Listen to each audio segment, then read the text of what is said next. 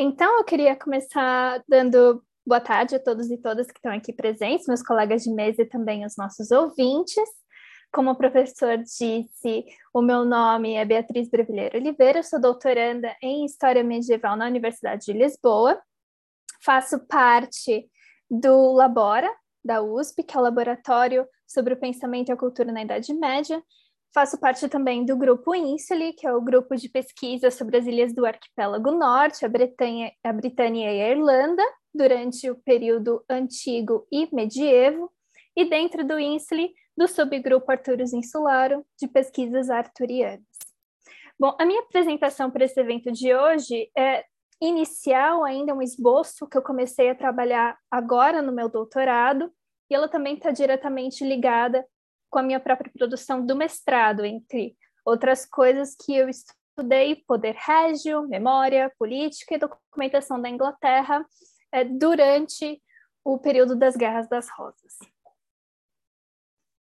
Bom, o conjunto documental principal com o qual eu trabalho pode ser dividido em duas partes. Então, a primeira, que é a coletânea de cartas da família Plumpton, é, e segundo, a documentação da família Plumpton, que pode ser encontrada dentro de um livro que é conhecido como uh, Sir Edward's Culture Book.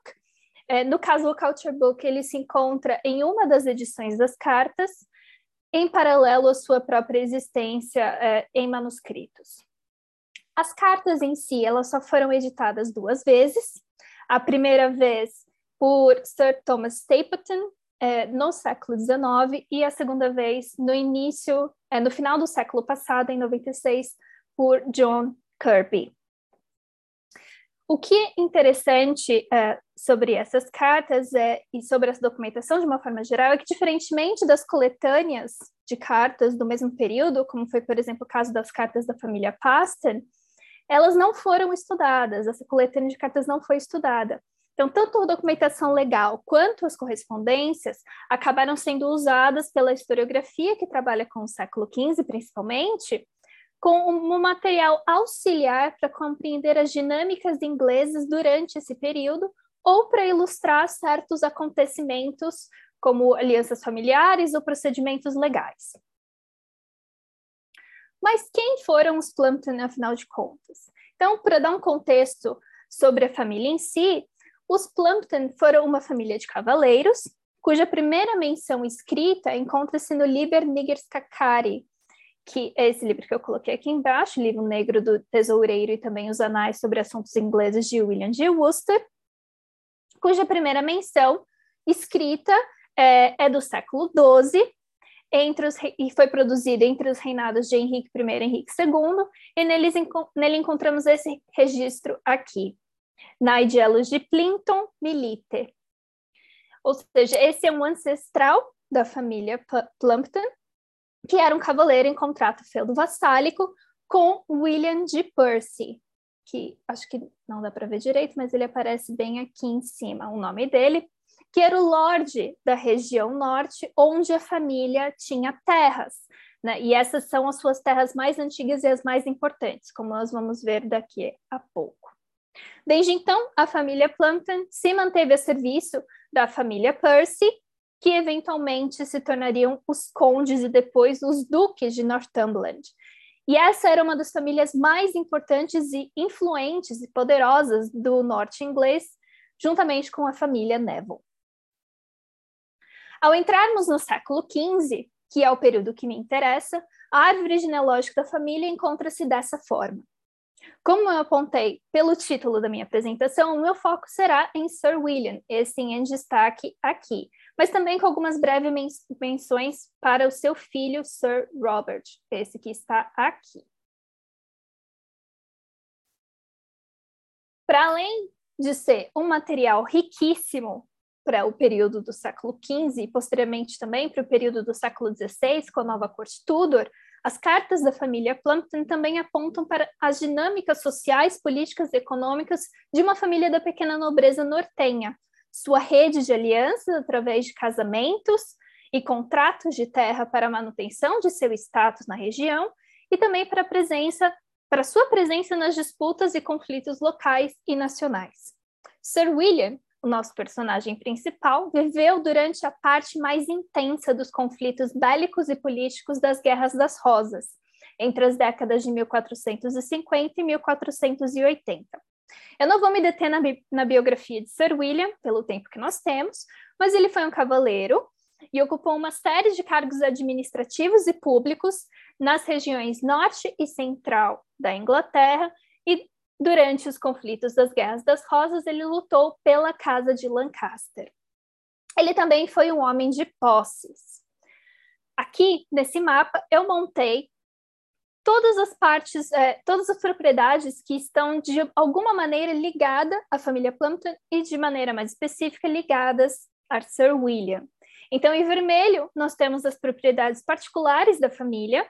Em azul, aqui elas ficaram um pouquinho escondidas, mas nós temos uma aqui, uma aqui e outras nessa região, que são propriedades relacionadas à família Percy, onde Sir William tinha algum cargo administrativo, ele executava algum cargo administrativo, e em verde nós temos as propriedades ou locais que eram relacionados aos cargos públicos administrativos de Sir William. Depois, se alguém se interessar, eu também posso mandar esse mapa, porque ele é interativo. Bom, agora que nós já temos um panorama geral sobre quem são os Plumpton, é, nós podemos mergulhar de fato em alguns dos documentos e cartas que eu trouxe. Os primeiros dois documentos, então, esse e o próximo, são contratos matrimoniais entre as netas de Sir William, Margaret e Elizabeth Plumpton, que eram filhas de um dos seus filhos falecidos, que também se chamava William, que morreu na Batalha de Taunton em 1461. Eu peço desculpas, mas eu também não vou me ater à leitura de todos esses documentos, pelo tempo que nós temos, mas o que eu posso fazer é descrever de forma geral o que acontece, né, o que está escrito nesses documentos. Então, nesse primeiro contrato, que é de 1463, nós temos um acordo entre Sir William e Brian Rowcliffe, que era um tesoureiro real, que também era uma posição como se fosse um juiz, que fazia parte do círculo mais íntimo de, de afinidades ali de Sir William, firmando o casamento entre o filho de Brian, John Rowcliffe, e a neta mais velha de Sir William, Margaret, que na altura do contrato tinha só três anos. Já no segundo documento, nós temos um contrato realizado entre Sir William e Henry Salterhill, que também fazia parte desse círculo mais próximo de afinidades, firmando o casamento entre o filho de Henry, John Salterhill, com a outra neta de Sir William, Elizabeth, que tinha dois anos de idade na altura desse contrato. Mas o que eles têm de interessante? Primeiro de tudo, os contratos aparecem mencionados na, nas cartas, no caso, carta 8 e carta 10 da edição de Kirby. E quem menciona esses contratos são o próprio Brian Rowcliffe, no caso de, de Margaret, e isso na primeira carta, e na segunda carta, Godfrey Green, que era um dos muitos advogados que Sir William tinha, e esse também era um de seus parentes, ou seja, tudo ficava dentro de uma esfera de poder que ele podia controlar. Um outro ponto importante é, é que os contratos indicam que as netas de Sir William eram suas coerdeiras, uma vez que todos os seus filhos de seu primeiro casamento haviam falecido e as meninas eram filhas de um deles, de William, que também havia falecido e haviam cláusulas que garantiam suas heranças caso Sir William é, casasse novamente e tivesse um filho herdeiro. Também estabelece a guarda das meninas aos seus respectivos futuros sogros, o que era uma prática comum entre os membros da pequena e alta nobreza ao criarem futuros casais sobre o mesmo teto. Também ficam estabelecidas nos documentos as entregas de propriedades para as netas pela parte de Sir William na altura de seus casamentos, bem como os pagamentos das arras, que eram um dinheiro entregue pela família do noivo à família da noiva, para o caso da noiva futuramente se tornar viúva. Só que existe um problema muito sério com esses contratos. Quando ele foi realizado, Sir William havia se casado uma segunda vez, só que foi em segredo, com John Wintringham, com quem ele teve um filho, Robert, aquele mesmo Robert que eu mencionei anteriormente, que nesse momento tinha 10 anos de idade. Até aí nenhum problema, porque o contrato previa um futuro casamento e um futuro filho. A questão é um pouco, é um pouco mais profunda, porque um pouco mais de uma década depois, Sir William firma um documento entregando em vida todas as suas propriedades e bens ao seu filho, Robert, deserdando suas netas e assim quebrando ambos contratos. Com a sua morte em 1480, uma batalha judicial gigantesca entre suas netas, os seus maridos e, depois, e seu filho, é, Sir Robert, é iniciada e percorrerá a vida de todos eles. Então, a família passa muito tempo lutando judicialmente pelos direitos das meninas. Um outro assunto que percorreu a vida de Sir William foram seus processos contra uma série de pessoas por motivos diferentes, em suas propriedades privadas e também nas propriedades régias, uma vez que ele administrava duas delas, o castelo e a floresta de Nesborough, que fazem parte do Ducado de Lancaster, que pertence até hoje ao monarca. Nessa carta, um de seus advogados, o Godfrey Green, que nós já vimos, ele relata duas instâncias judiciais. A primeira delas, o processo entre Sir William e o pároco do convento de Sir Roberts, em uma propriedade privada que pertencia à família Plumpton na região central da Inglaterra, e uma segunda entre Sir William e um, um grupo de homens liderados por um outro cavaleiro, Sir John Molliver, e a acusação de roubo dentro da propriedade do castelo de Nesborough por um tal de Hargreave de Freeston, que era um dos homens de Molliver. Quanto ao primeiro caso, tratam-se de problemas relacionados a uma propriedade particular, certo? É a propriedade de Knowlton, que ficava em Nottinghamshire. Uh, Robert Bolton, que era o pároco do convento e demais membros da congregação haviam pescado ilegalmente em lagos pertencentes a Sir William e utilizaram seus moinhos sem autorização. O caso foi a julgamento na corte de Westminster Hall em duas instâncias, em 1464 e 1466. A sentença final está registrada em um documento de 1471, determinando que Sir William e seus herdeiros tinham o direito e usufruto total das terras e lagos, mas que um dos moinhos, que havia antes pertencido ao convento, retornaria ao seu uso perpétuo em troca de um pesqueiro. Já o segundo problema, ligado a Sir John Molliver e Hargreave de Freeston, tem relação direta com os conflitos locais por poder e status dentro dos embates a âmbito nacional das Guerras das Rosas.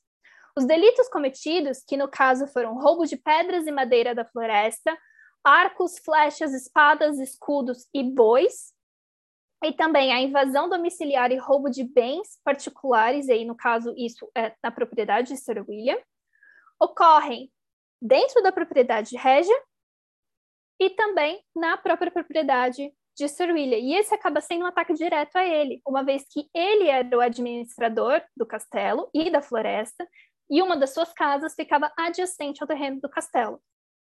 Como eu havia dito antes, Sir William defendia a casa de Lancaster, assim como seus senhores, a família Percy. A família Neville, que era a rival regional dos Percy, lutava pela casa de York. E Sir John Molliver e seus homens eram vassalos da família Neville.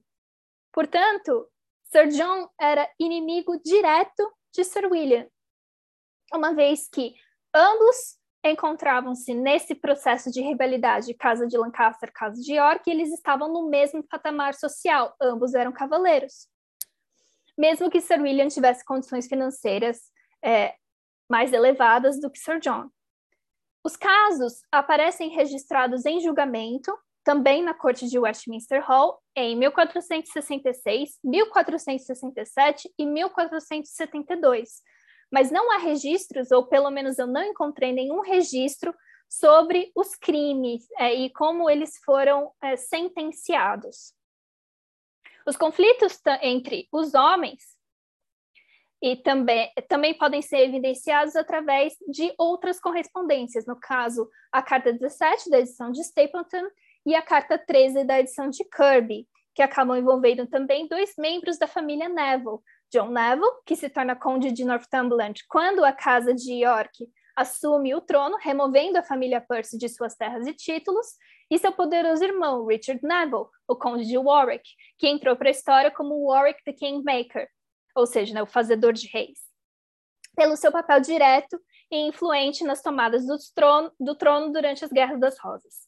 Quando a Casa de Lancaster estava no poder, Sir John, eh, Sir William tinha seus cargos e privilégios, mas uma vez que a Casa de York ascende ao trono, em 1461, depois da Batalha de Taunton, ele perde uma parte desses cargos e alguns deles são entregues a seu rival, Sir John Oliver. O mesmo acontece com seus respectivos senhores. Neville e Percy, ora ganham, ora perdem títulos e terras na região. Os embates entre os dois cavaleiros acabam por refletir a própria rivalidade entre os seus senhores, não apenas por posições e status, mas principalmente pelo controle do condado de Northumberland e da região norte. Partindo para as minhas considerações finais, o que os documentos e cartas da família Plumpton nos mostram sobre a vida e administração pública e privada de Sir William podem ser definidos em alguns fatores.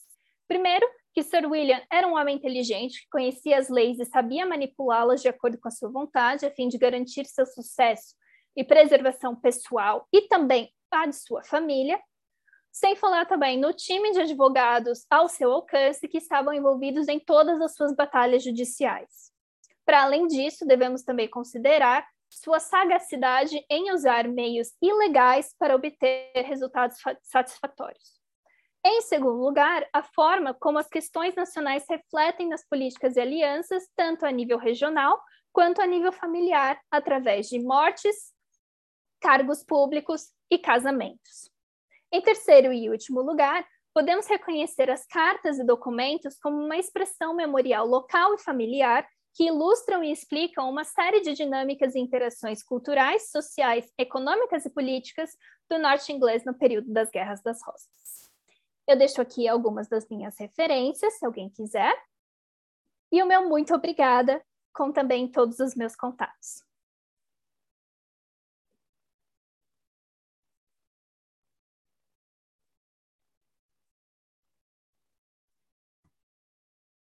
Agradeço a Beatriz por sua apresentação muito interessante e prosseguimos passando a palavra a Paloma Caroline Catelan para apresentar seu trabalho Condestável Dom Pedro de Portugal, uma relação exílio e obra. Tá? Paloma, por favor. Consegue me ouvir? Sim, sim. Pronto, já visualizamos. Paloma, a palavra é sua, então. Obrigado. É... Imagina.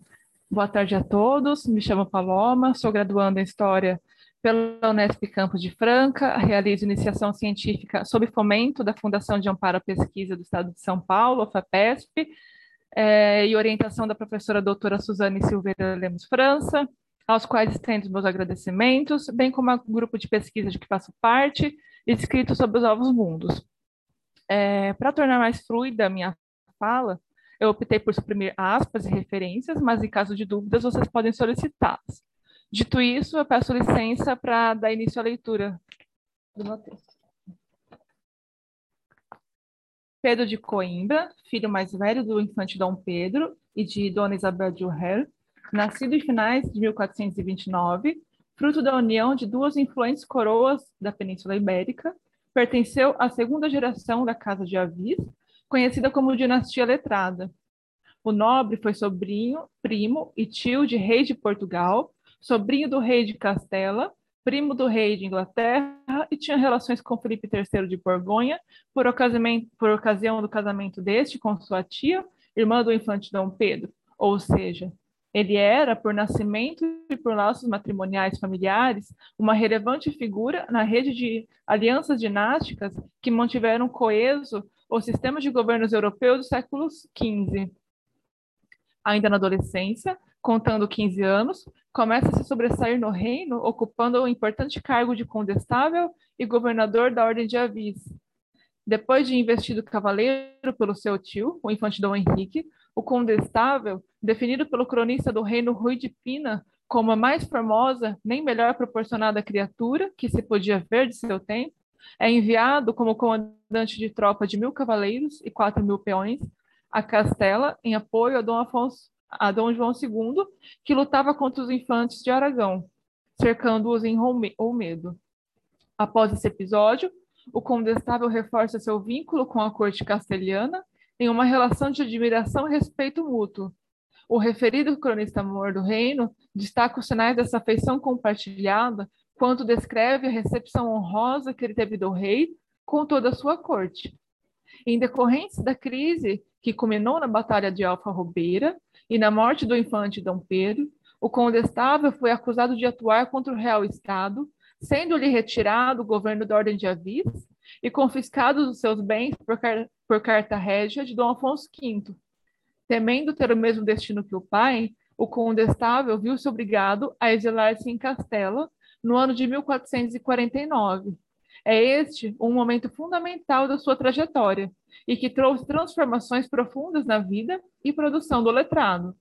Período que permaneceu desterrado, suportando desventuras e sujeitando-se a esmolas, segundo o cronista, de acordo com o que ele mesmo lamenta em um de seus escritos, tragédia da ilustre rainha Dona Isabel, ao falar da sua má fortuna e dos sete anos de desterro injusto. As trocas nobiliárquicas e circulação entre cortes eram práticas recorrentes deste período. O infante Dom Pedro, pai do condestável, foi um dos nobres que passou longos períodos viajando e esteve nas principais cortes europeias. O exílio, muitas vezes de linhagens inteiras, também não era novidade, já que a derrota em Alfa Robeira do infante e seus aliados levou ao desterro um grande número de portugueses, dentre eles o condestável. Entre os séculos XII e XV, a nobreza peninsular fortaleceu-se a partir da estruturação e centralização do poder régio. Assim, alguns reinados assistiram a mais saídas e desterros, e outros receberam mais pessoas, coisas e refugiados. O fato é que os motivos de natureza política foram majoritários, de modo que a trajetória do condestável não é singular. Antes, faz parte de um contexto muito mais amplo de relações que estruturaram a vida social, política e econômica do período. Porém, cabe destacarmos que no complexo jogo político e diplomático em que viveu, o condestável Dom Pedro foi uma peça que, embora a princípio não tivesse muita expressão, por tratar-se de um exilado, conforme recebe o perdão régio e permanece em Castela, torna-se um representante de Dom Afonso V, apadrinhado por ambos os lados. Assim, tão importante quanto a intensificação gradual dos contatos entre os dois reinos é a presença do condestável em solo castelhano para as duas coroas. Luís Adão da Fonseca considera que no período compreendido entre 1449 e 1456, que por sinal abrange o exílio de Dom Pedro, teriam sido criadas as bases da diplomacia portuguesa, fundamentais para uma, uma efetiva independência política do país. Apesar dos lamentos literários do nobre no desterro, foi ali onde ele pôde acompanhar de perto grandes acontecimentos de seu tempo, aprofundar seus, seus conhecimentos no dialeto castelhano e ainda participar das feiras de Medina, de, de Medina del Campo, importante centro cultural e livresco. O condestável pôde participar das lutas que se desenrolaram em Castela e do cerco de Granada, realizado por Henrique IV em 1455, onde esteve presente na primeira entrada de Saulo Moura. Ainda presenciou o casamento de Henrique IV com Joana de Portugal, cuja união foi ponto de partida para as disputas internas relacionadas à sucessão da coroa de Castela. Vale ter em conta que, embora o primogênito do infante Dom Pedro já tivesse um histórico pregresso de relações com letrados de outros reinos e experiência escrita, seu exílio foi fundamental para que essas relações redefinissem seu pensamento, dado que esteve inserido no círculo erudito da corte castelhana de Dom João II e do seu filho Henrique IV. Para Helena Gascon Vera, em Vida e Obra Literária de Dom Pedro, Condestado de Portugal, os, con os, contatos pessoais com os principais escritores castelhanos do seu tempo foram essenciais para que o condestável ampliasse seus horizontes intelectuais, o que o induziu a optar pelo castelhano para redigir suas composições. Quanto às obras de Dom Pedro, Luiz Adão da Fonseca indica uma evolução mental evidente pela transição de uma forma de tratamento tradicional, a sátira, claramente medieval, para uma forma de tratamento que considera renascentista, as cópulas e a tragédia. Tendo sido essas duas últimas escritas durante ou após o desterro, pode-se perceber o quanto esse período e as relações nele estabelecidas teriam sido fundamentais para impulsionar a produção textual do primogênito do infante Dom Pedro. Assim como o pai, um dos maiores expoentes representantes da cultura cortesã do quatrocentismo peninsular, responsável por trazer Mateus Pisano para educar o futuro Dom Afonso V, e que também traduziu textos fundamentais, escrevendo obras clássicas, seu avô, Dom João II, e seu tio, Dom Duarte, o condestável compartilha o mesmo gosto pela leitura e cultivo dos saberes. Todavia, na história da sua dinastia, ele, ele é o primeiro membro a se aventurar para além da prosa. A Biblioteca do Condestável é muito conhecida por seu amplo volume de obras, incluindo literatura latina, bíblias, breviários e outras obras filosóficas medievais, que constam num catálogo de 96 livros, datado de 1466. Uma dessas obras, A Consolação da Filosofia, de Boécio, é muito citada nos seus escritos, e podemos notar um paralelo entre ela e a tragédia, já que ambos os autores, Boécio no cárcere e o Condestável no exílio, mesclando verso e prosa, lamentam a infeliz, a infeliz fortuna e são consolados por uma figura. O primeiro, Boécio, pela dama filosofia, e o Condestável por um sábio, seguindo o mesmo fio condutor que perpassa e opõe a perenidade dos bens mundanos, recomendando a fuga aos vícios, aos reais valores do espírito conduzindo a uma contemplação do bem soberano por meio do exercício das virtudes, pois, para ser sábio e virtuoso, dever-se-ia viver, uma, dever viver uma vida em consonância com a ordem natural do universo.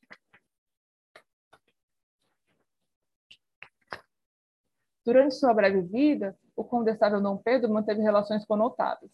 Contando menos de 20 anos, foi destinatário de uma carta prólogo do poeta castelhano e membro da elite culta, Marquês de Santillana, acompanhada de algumas das obras deste, em, em que o autor tece elogios ao ilustre, magnífico e virtuoso Pedro de Coimbra, bem como ao seu interesse pela poesia e cultura poética.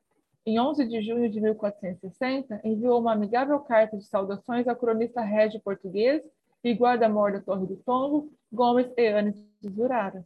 Também teve contato direto com o grande admirador do infante Dom Pedro, Juan de Mena, um dos poetas espanhóis mais significativos do século XV e muito respeitado na corte erudita de Dom João II, de Castelo. Assíduo frequentador das cortes e dos círculos intelectuais peninsulares, durante sua estadia na corte castelhana, escreveu e foi mecenas de grandes letrados, encomendando obras, patrocinando poetas e cronistas castelhanos, com o intuito de, de exaltar não apenas a sua dinastia, mas também reabilitar, engrandecer a memória e divulgar os grandes feitos de seu pai, o infante das sete partidas. Um, desse, um, desse, um exemplo desse patrocínio é o, é o panegírico, comemoração breve dos muito ilustres e virtuosos varões que foram desde o magnífico rei Dom João I até o muito esclarecido Dom Afonso V, redigido em castelhano por Alonso de Córdoba e encomendado pelo Condestável entre 1462 e 63, cujo propósito era enaltecer a linhagem portuguesa e originou a denominação ínclita geração.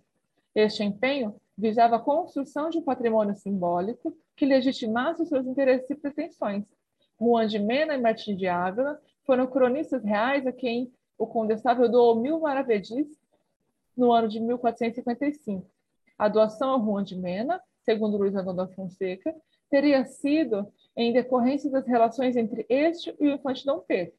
Quanto a Marte Ávila, secretário do rei de Castela Dom João II e escudeiro do Marquês de Santillana, considera-se ter sido patrocinado pelo próprio condestado, homiciado em Castela e em contato direto com os grandes núcleos literários cortesãos, para preparar a escrita do livro infante Dom Pedro de Portugal. Enquanto lamenta seu seu pertinaz infortúnio na tragédia, o condestável Dom Pedro de Portugal lança mão de preceitos morais e princípios norteadores do pensamento que considera fundamentais enquanto modelos para uma boa vida ou uma vida mais virtuosa. Assim, aquilo que prescreve tem uma relação direta com os acontecimentos que se passam em sua própria vida. Por isso, Carolina Micaela de Vasconcelos, no estudo que fez sobre a obra e que a precede, acredita que esse tratado de filosofia moral poderia ser nomeado autoconsolatória, por considerá-la um fragmento de autobiografia psicológica do autor. As cópulas seguem esse mesmo tipo de modelo que apresenta vícios e recomenda suas correções, o que é muito corrente no período. Como o foco dos escritos do nobre era moralizante, sua obra configura-se como um rico instrumento para se pensar os valores partilhados na Península Ibérica e em outros reinos cristãos. Tais fontes inserem-se num contexto de avanço da linguagem vernácula na difusão de saberes e no aumento e diversificação dos tratados políticos, destacando-se, sobretudo, por serem escritos de um português, mas em castelhano. Apesar de manifestar que o bom sofrimento é digno de glória, a melancolia que abate o condestável, a mesma que assolara Dom Duarte, seu tio, é indicativo que o nobre também poderia estar em vicissitude. Assim, enquanto recomenda abraçarmos o ódio, o ócio e a solidão virtuosa, mãe de grande santidade, essa advertência dá-se no sentido de que fujamos das multidões e seus rumores, sendo esse o intermédio para alcançarmos a beatitude. Em tentando fugir à ociosidade aos mares da tristeza, Dom Pedro dedicou-se às letras, porém o autor adverte que o ócio é um vício causador de grandes e perversos vícios, mas, se tiver como finalidade a virtude, um meio de participação no divino, trata-se de um ócio virtuoso. Por sua vez, a tristeza filha da ociosidade viciosa, da qual fora repreendida por sua senhora, a princesa Dona Isabel, acompanha grande parte da sua obra. Assim, enquanto lamenta seu infortúnio pessoal na tragédia, a figura do homem velho, guia de sabedoria intelectual e prática, fala e faz recomendações de cunho moralizante a um autor entristecido pela morte da irmã, orientando-o a ter moderação e abandonar as reclamações, já que a solidão da qual tanto se queixa acompanhara também os sábios e santos varões, e a tristeza consome os ossos, o coração, as forças e os sentidos. Pedro de Coimbra, para além de lançar um olhar laico e escrever em vernáculo, foi também o pioneiro no bilinguismo luso-castelhano, muito notável entre os séculos XV e XVII.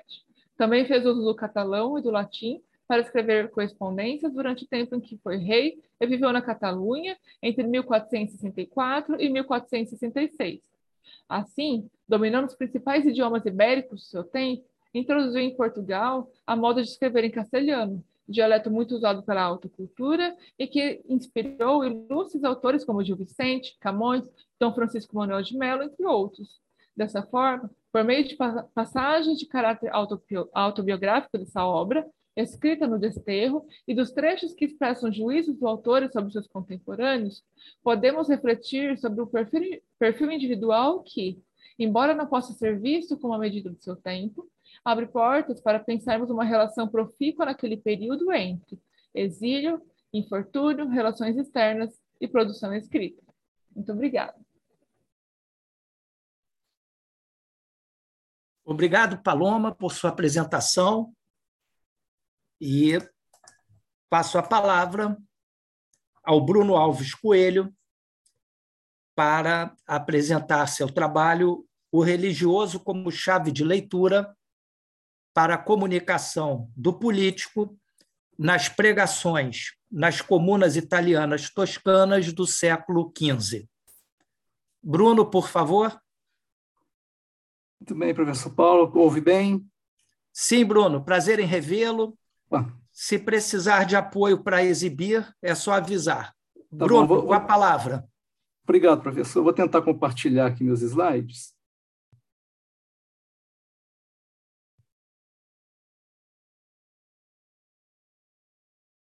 Está aparecendo?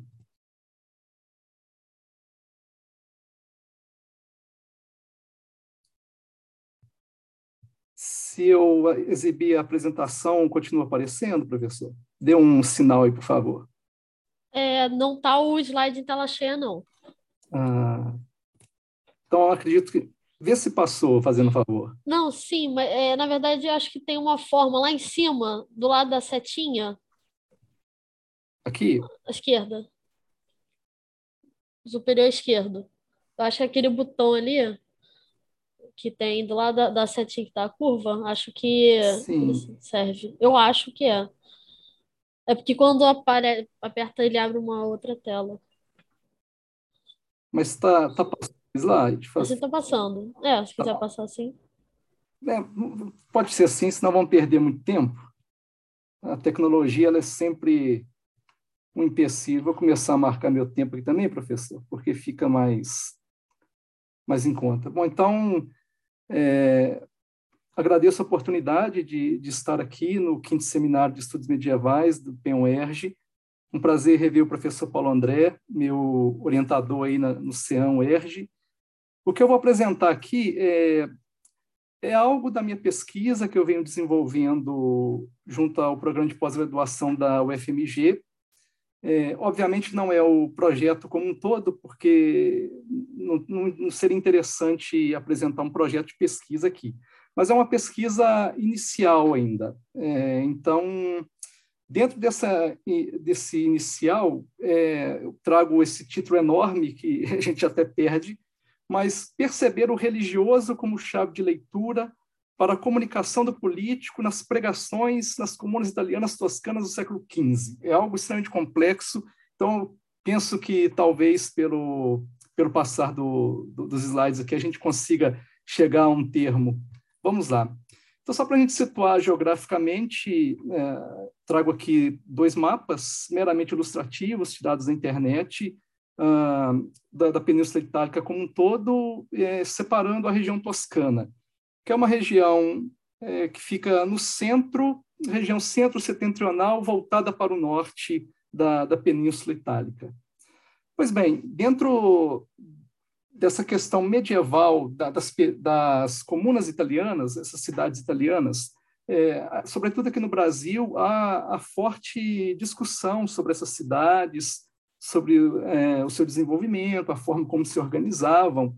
E dentro da minha pesquisa de doutorado, eu vou trabalhar essas cidades enfocando a discussão do político, a comunicação do político, mas dentro de um recorte, de um espaço que, que é a pregação. Então, aqui vamos introduzir alguns conceitos para facilitar é, esse acesso a, a, essa comunicação do político. Então, a gente parte da, da ars concionandi, que é a arte do discurso público, cívico, o discurso em assembleia. É, essa é uma herança que essas cidades têm de uma cultura oral, é, vinda desde os períodos é, da antiguidade, então tem toda uma técnica de, de retórica e oratória muito bem é, enquadrada, rígida, que esses oradores seguem.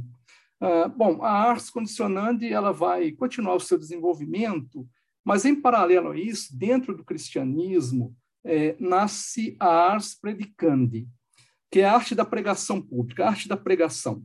É, basicamente, vai seguir também critérios muito rígidos desta é, da, retórica e da oratória clássicas, mas com um viés religioso. Já ali no século XII para o século XIII, o que é a pregação dentro da vida religiosa e aí na igreja como um todo, é, nesse espaço europeu, é, é, é muito claro. Alano de Lille assim define na sua Suma de Arte Predicatória. A pregação é uma instrução clara e pública de fé e moral, servindo de informação às pessoas, proveniente de um caminho racional e da autoridade das fontes. Então, a, pregação está sempre na linha da instrução. E deve ser uma instrução clara, mas uma instrução pública. Portanto, é a palavra falada, falada diante de um público. Deve instruir em moral e também naquilo que é da fé. Mas aquilo que importa para nós, servindo é, de informação às pessoas. Então, mais do que simplesmente essa questão do religioso como tal, ou da comunicação do religioso, ou dogmas, ou a comunicação do evangelho como tal, é uma questão da informação. E a informação a gente entende como um todo, é desde a, a cuidar de animais, a tratar de filhos, a cuidar dos escravos, nesse contexto. Ali também na passagem do século XII para o século XIII, acontece uma grande evolução, a gente pode chamar assim, uma transformação nessa pregação cristã, que é o chamado sermo modernos, que foi uma técnica desenvolvida e empregada pelos clérigos em seus sermões, nascida em fins do século XII e propagada principalmente a partir de Paris, a sua universidade. Essa nova técnica era marcada pela estilística retórica do comentário ao texto bíblico por temas previamente selecionados, em oposição à técnica predicativa herdada da patrística, lá da antiguidade, do comentário de cada versículo do texto bíblico. Então, o sermão modernos ele é muito bem estruturado, muito rígido em sua estruturação. Ele vai desenvolver a capacidade oratória do pregador, porque ele abre possibilidades de colocar temas variadíssimos na pregação. Então, é dentro desse escopo que a pregação do século XV herda e vai levar adiante essa, esse comunicar o, o político. Pois bem, é, dentro desse político, há que se ter uma discussão também de o que são essas cidades medievais italianas. As visões tradicionais, é, e muito comuns ainda aqui na, na universidade brasileira, é que as comunas italianas eram dispositivos essencialmente seculares, cujo particularismo floresceu apesar, e eu apesar aqui do autor Hyde, né, apesar de uma religião universal e das reivindicações de um, de um império universal.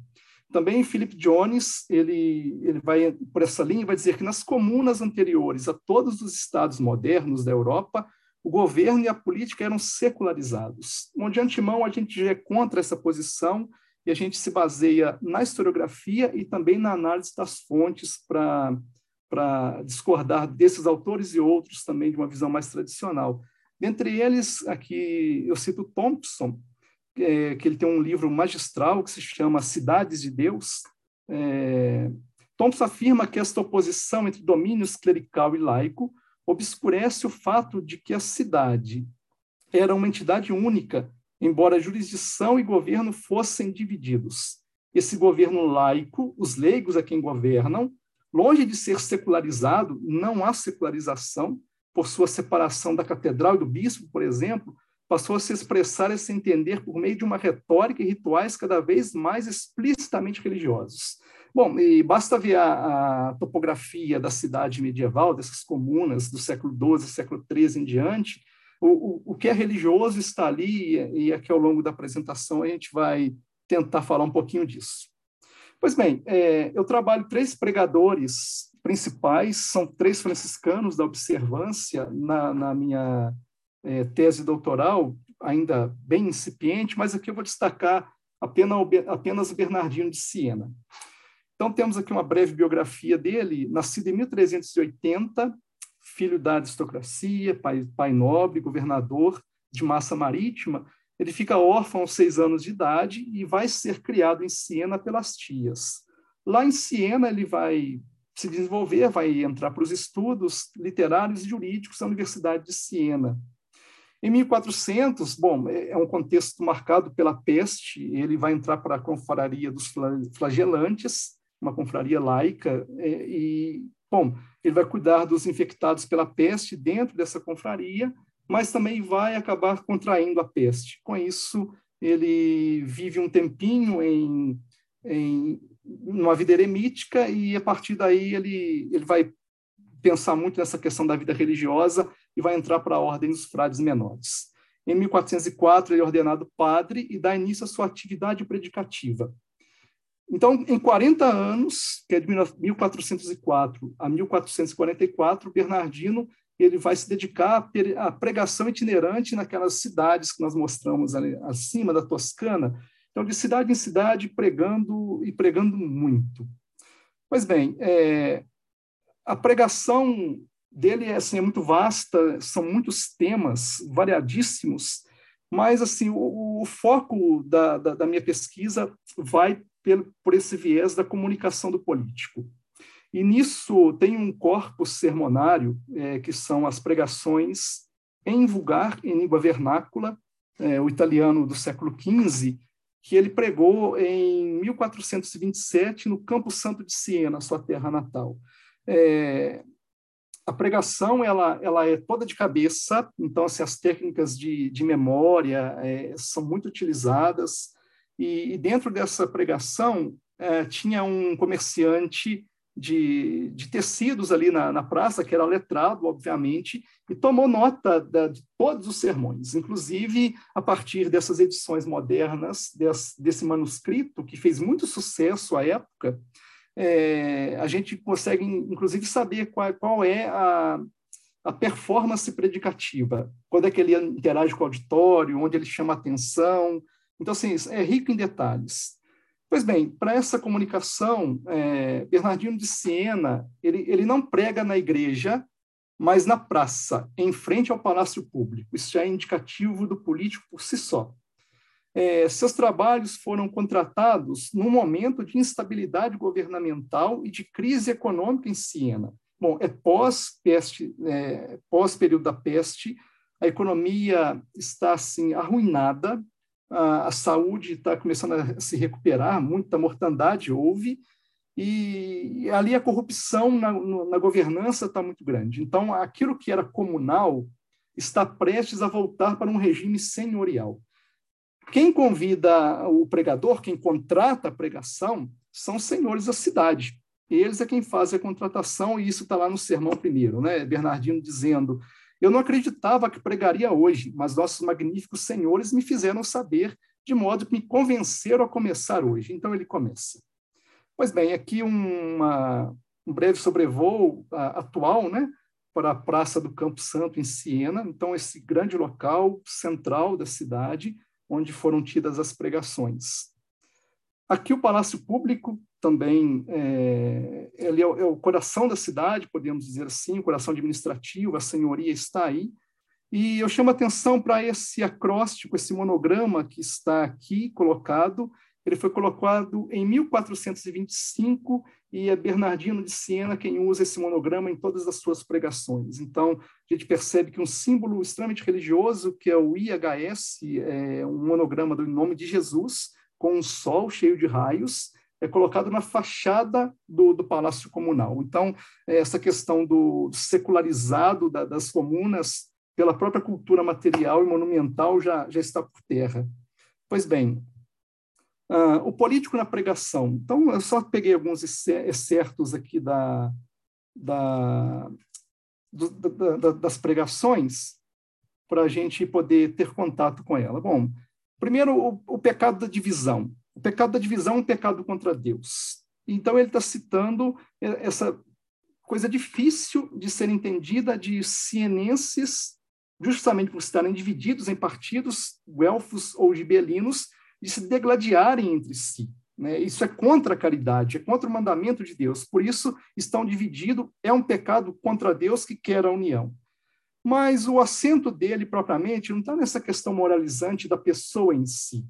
Ele volta para esse pecado da divisão como um pecado contra a cidade.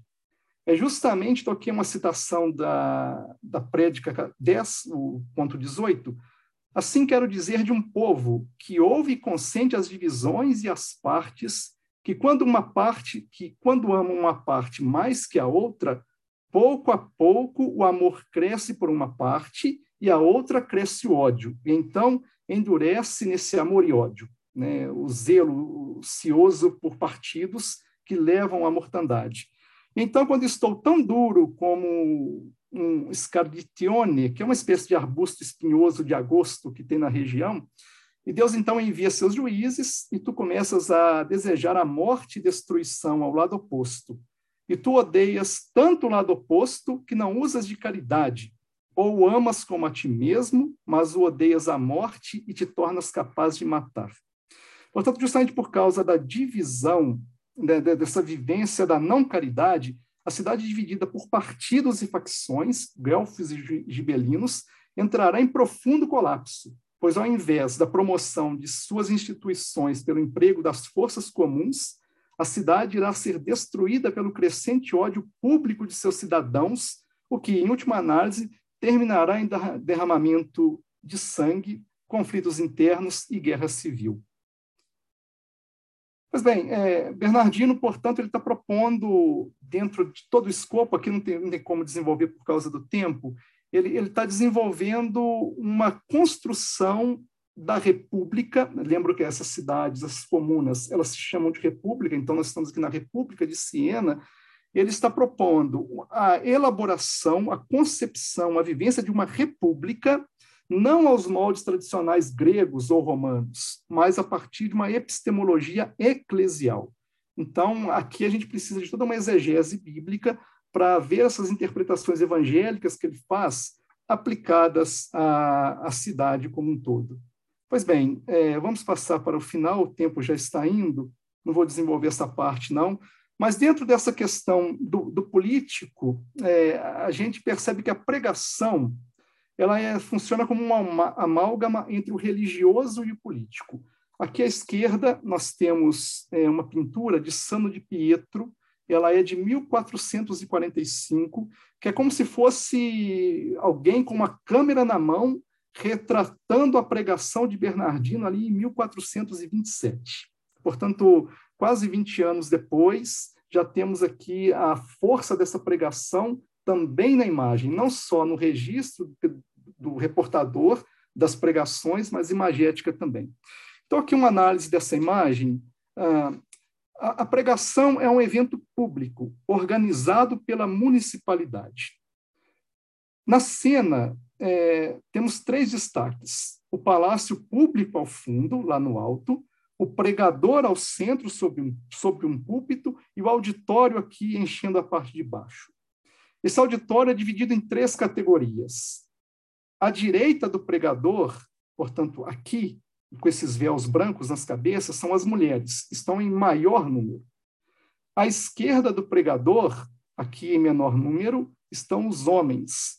E ao fundo, também à esquerda do pregador, estão aqui o grupo, está aqui o grupo dos magistrados ou o conselho diretor da cidade. Percebam que ouvem Bernardino devotamente, estão ajoelhados, estão à força do pregador e da pregação. Pois bem, é, fazendo uma análise dessa, dessa pintura, é, entretanto, uma pergunta para a gente: qual é o centro da imagem? Não é o pregador, mas é o palácio público que está ao fundo. Ele ocupa a maior parte da pintura.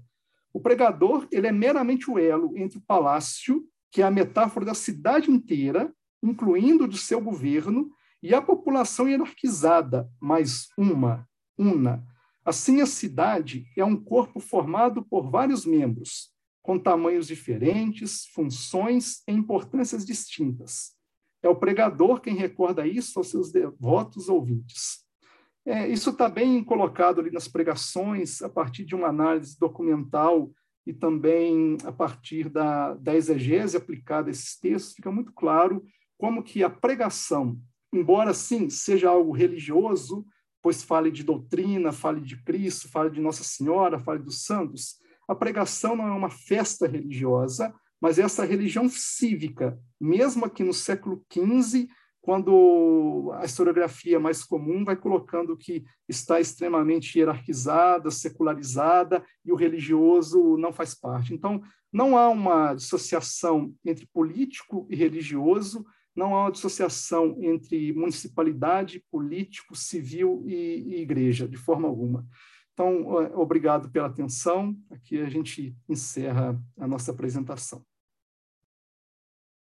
Agradeço ao Bruno por sua apresentação, muito interessante também, e passo a palavra à Vitória de Santana Amorim Ramos para nos trazer culpas não assumidas, a solicitação do perdão régio em Portugal, 1435-1438. Vitória, por favor. Boa tarde a todos. Conseguem me ouvir? Sim, Vitória, por favor. É, olá a todos. Bom, como já foi dito, meu nome é Vitória Ramos. É, eu faço parte do braço de estudos medievais do grupo Escrito sobre os Novos Mundos e do grupo Raízes Medievais do Brasil Moderno, sob orientação também da professora doutora Suzane Silveira Lemos França. É, antes de mais nada, eu gostaria de, eu devo corrigir um, um erro que infelizmente passou na correção do resumo é, em relação às datas, a minha pesquisa e, consequentemente, a presente comunicação, na verdade, elas se debruçam sobre os cinco anos do governo do rei Dom Duarte. Então, é de 1433 a 1438. Contemplado com Bolsa CAPES, o meu estudo busca observar nas solicitações e concessões do Induto Régio, em Portugal, as motivações declaradas pelos súditos para justificarem os seus atos e os valores morais atribuídos às suas ações. É, dessa forma, perscrutamos as condutas que demandavam o perdão, as explicações que eram consideradas suficientes para a concessão desse, seja ao negar ter cometido o crime do qual era acusado, seja na declaração da culpa e na demonstração ou não do arrependimento, e, por fim, as condições impostas para a efetivação do induto. É, como eu preparei um texto, eu peço licença a todos para ler. É, tendo como objetivo aspectos que constituíram a moral cristã, a pesquisa que desenvolvo depara-se com alguns obstáculos, dada a universalidade e a imaterialidade desta, isto é, como apreendemos algo que não é físico e que possui os seus fundamentos em uma religião que se propõe universal. Circunscrever-me no perdão, ainda assim, não resolve por completo a situação. O perdão é, tendo em vista que tal prática foi corrente em toda a cristandade e que tomaria duas formas, o perdão régio e o perdão religioso. Foi, na busca do solo histórico, que as respostas para parte desses problemas surgiram, sendo possível observar nas concessões reunidas na chancelaria de Dom Duarte e em seus escritos, tal como leal conselheiro, a presença dos juízos morais nas defesas feitas pelos súditos, a fim de justificarem os seus atos. Por isso, trato não de uma história da sistematização das leis, das instituições jurídicas e tampouco uma história da criminalidade, mas antes uma história das condutas e das motivações declaradas, contemplando os erros, o arrependimento, e o seu entorno. Em suma, reflito sobre o que motiva a ação, o que leva à inação, os julgamentos dos deslizes e os sentimentos gerados, como o remorso ou a indiferença. Dado o valor moral que o perdão possuía neste período, amparamos a justificativa para a sua importância em tratados os quais sabemos que circularam durante a Idade Média. No que se refere à justiça e às virtudes que um governante deveria possuir, os tratadistas medievais discorrem e refletem nos seus estudos sobre aquelas que juntas configurariam a boa governança.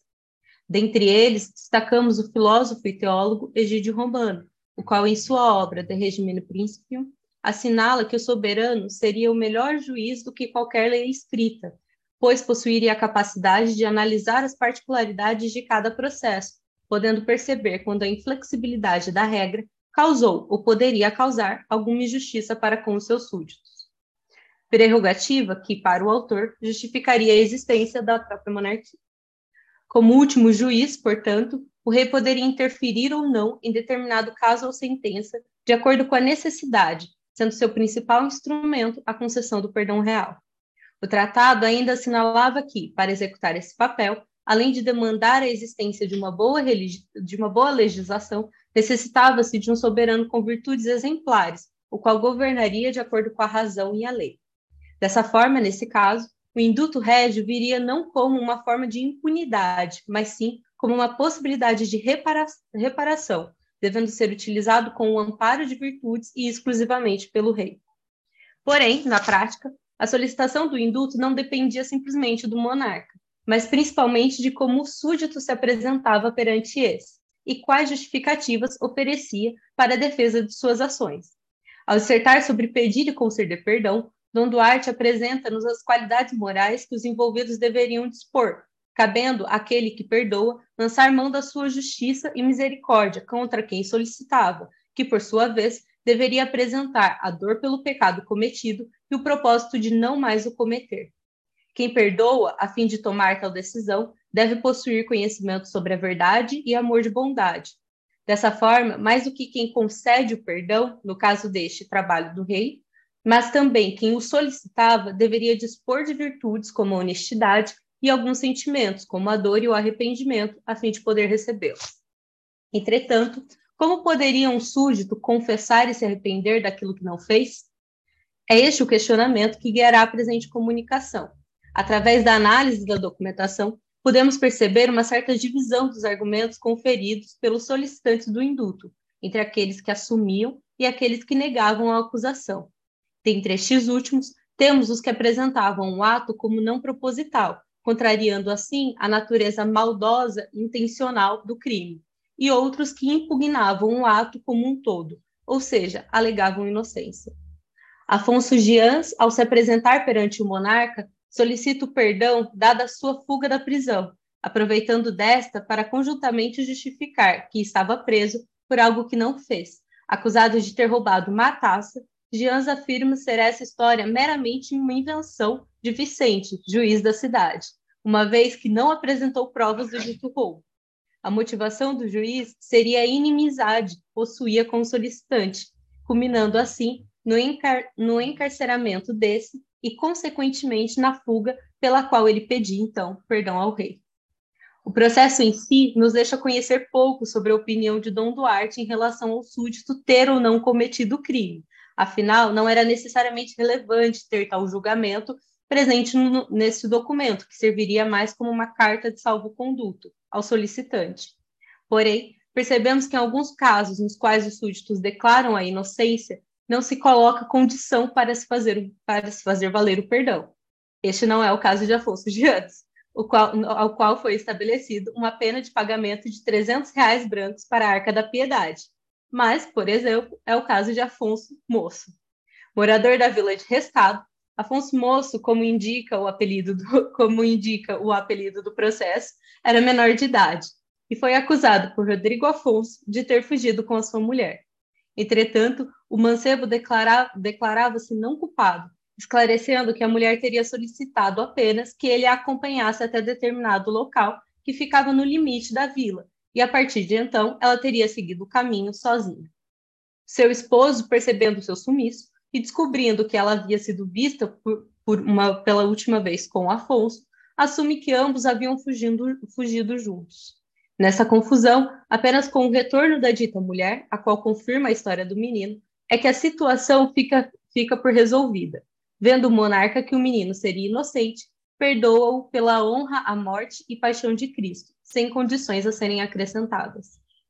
Muitas vezes, o perdão previamente concedido pela parte até então considerada ofendida pelo ato, ou a resolução da situação, sendo ela um engano ou um mal-entendido, facilitava a promulgação do induto régio, uma vez que o mal causado já teria sido reparado ou remediado.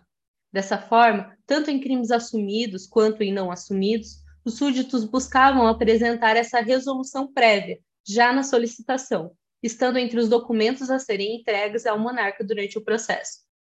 É o caso, por exemplo, de Rodrigo Airas, um dos primeiros perdões levantados na chancelaria do Ardina, o qual foi acusado de causar maldosamente um incêndio em sua vila. Porém, Airas esclarece a não intencionalidade deste acidente, especialmente por ter causado perdas para si, solicitando perdão ao rei, uma vez que, explicada a situação, já possuía também o perdão de seus vizinhos especialmente dos que sofreram alguma perda no acidente. Dessa forma, o rei concede o indulto e nenhuma condição é estabelecida. Semelhantemente, Fernão Martins foi preso, pois, ao terminar de debulhar um pouco do pão que tinha com fogo, achou que havia apagado toda a chama e seguiu para suas funções. Porém, ao meio-dia, a chama reacendeu e se espalhou, fazendo dano aos demais pães que restavam já secos e a secar. Da mesma maneira, solicita o induto ao rei, levando consigo os perdões dos demais moradores da vila, sendo o perdão concedido, conquanto que pagasse 300 reais brancos para a Arca da Piedade, por negligência em não prever que o fogo não ficaria de todo apagado. Assim, as defesas para as ações cometidas ou não poderiam possuir diversas naturezas, embasando-se desde a exaltação da índole do solicitante ou da falta de virtudes do seu acusador, até a intervenção divina para colaborar com determinado objetivo, como, por exemplo, a fuga. As justificativas oferecidas para as ações cometidas, ou, em alguns casos, ações não realizadas, bem como as condições estabelecidas e a variação dessas, levantam diversas outras questões, as quais serão analisadas no decorrer da pesquisa e, por causa do tempo, não convém aqui trabalhá-las. Encaminhando-me já para o fim dessa comunicação, convém, sobre esse último aspecto, destacar apenas que nem todos os documentos da chancelaria nos revelam se a condição para a promulgação foi ou não cumprida, especialmente em casos que a condicionante para o perdão, é, como por exemplo de uma fuga, era que o solicitante comprovasse a sua inocência pelo crime primário do julgamento, como é o caso de Maria Seca e sua irmã Catelina, as quais, ao terem sido acusadas de feitiçaria e alcovitaria, fogem por medo de jazer em prisão prolongada, dando a entender que isso ocorre antes de possuírem uma sentença definitiva sobre a acusação. Apresentam ao rei a solicitação do induto e afirmam que buscariam comprovar a sua inocência no julgamento, uma vez que os seus acusadores não lhes queriam bem e por isso as difamaram. Dessa forma, recebem do rei uma carta de salvo-conduto, valendo perdão pela fuga, conquanto que provassem a sua inocência pelo crime pelo, pelo crime pelo qual foram presas. Como apontamos acima, o entorno do perdão régio é composto por circunstâncias, a situação, ou seja, o contexto que cerca a acusação, regramentos, a lei a ser executada, por sentimentos, o arrependimento, o medo e a malícia, e por fim, por condições. É, isto é, a reparação pelo ato. Dessa forma, quando solicitado, todas, as, to, todas essas questões são colocadas para o julgamento do monarca, de acordo com a singularidade apresentada por cada uma delas. Mais do que anunciar as motivações declaradas e as justificativas conferidas pelos súditos ao, nos casos mencionados, defenderem a sua inocência perante o rei, funcionando o perdão régio como uma forma de reparação, buscamos nesta apresentação mostrar um pouco sobre a importância do estudo deste instrumento, não só para compreendermos melhor a organização política do reino português, mas também para conhecermos mais sobre os valores morais vigentes nesse período. Muito obrigada pela oportunidade. Obrigado e agradeço a Vitória Ramos por sua bela apresentação e, dando prosseguimento, passo a palavra a Mariane Godoy da Costa Leal Ferreira para apresentar a sua pesquisa Os Casamentos Reais da Dinastia Borgonhesa Ibérica, séculos XII e XIV, nos programas de pós-graduação brasileiros. Uma análise dos trabalhos finais produzidos desde 1990. Mariane, por favor, com a palavra. É, se for exibir, é só compartilhar a tela ali embaixo. Qualquer dificuldade, a gente está aqui para socorrer. Por favor, Mariane. É, oi, boa tarde. É, eu vou compartilhar aqui a tela. É, vocês conseguem ver o meu PowerPoint? Sim. Sim. Bom, então, é, novamente, boa tarde. É, meu nome é Mariane Godoy, eu sou doutoranda e é, orientação da professora Andréa Frazão, e sou vinculada ao PEN UFRJ. É, a minha apresentação de hoje, com esse título muito longo, é sobre é, uma parte do meu capítulo 1 do meu, da minha tese, né, ela ainda está em andamento, então vou apresentar algumas coisas que eu já tenho levantadas, mas que é, muitas outras ainda serão incluídas é, durante o processo.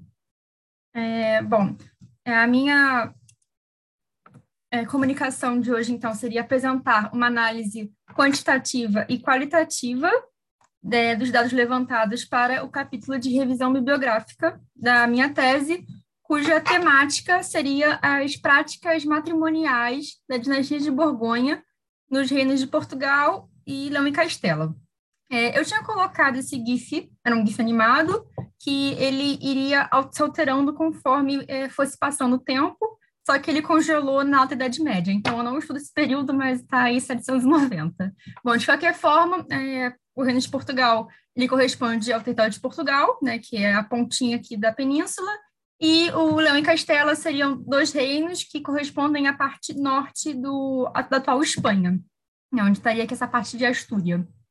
E a minha pesquisa na tese, então, especificamente, seriam as práticas matrimoniais de uma dinastia que se dividiu em dois ramos, já que a história entre essas duas, esses dois reinos é muito conectada, e é, eu estudo é, todos os casamentos que todos os reis dessa dinastia tiveram ao longo de três séculos, do século XII ao século XIV.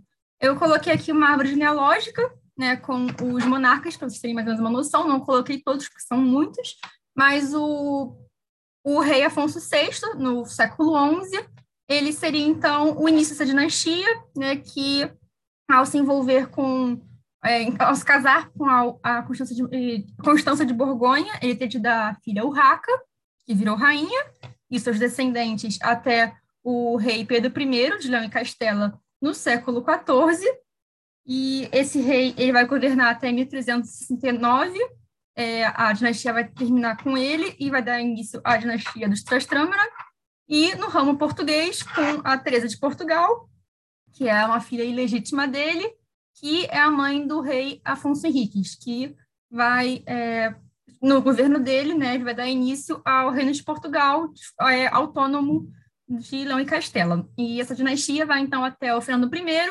quando acontece a, o início da dinastia de Avis, em 1384. Então, são muitos reis, muitos casamentos.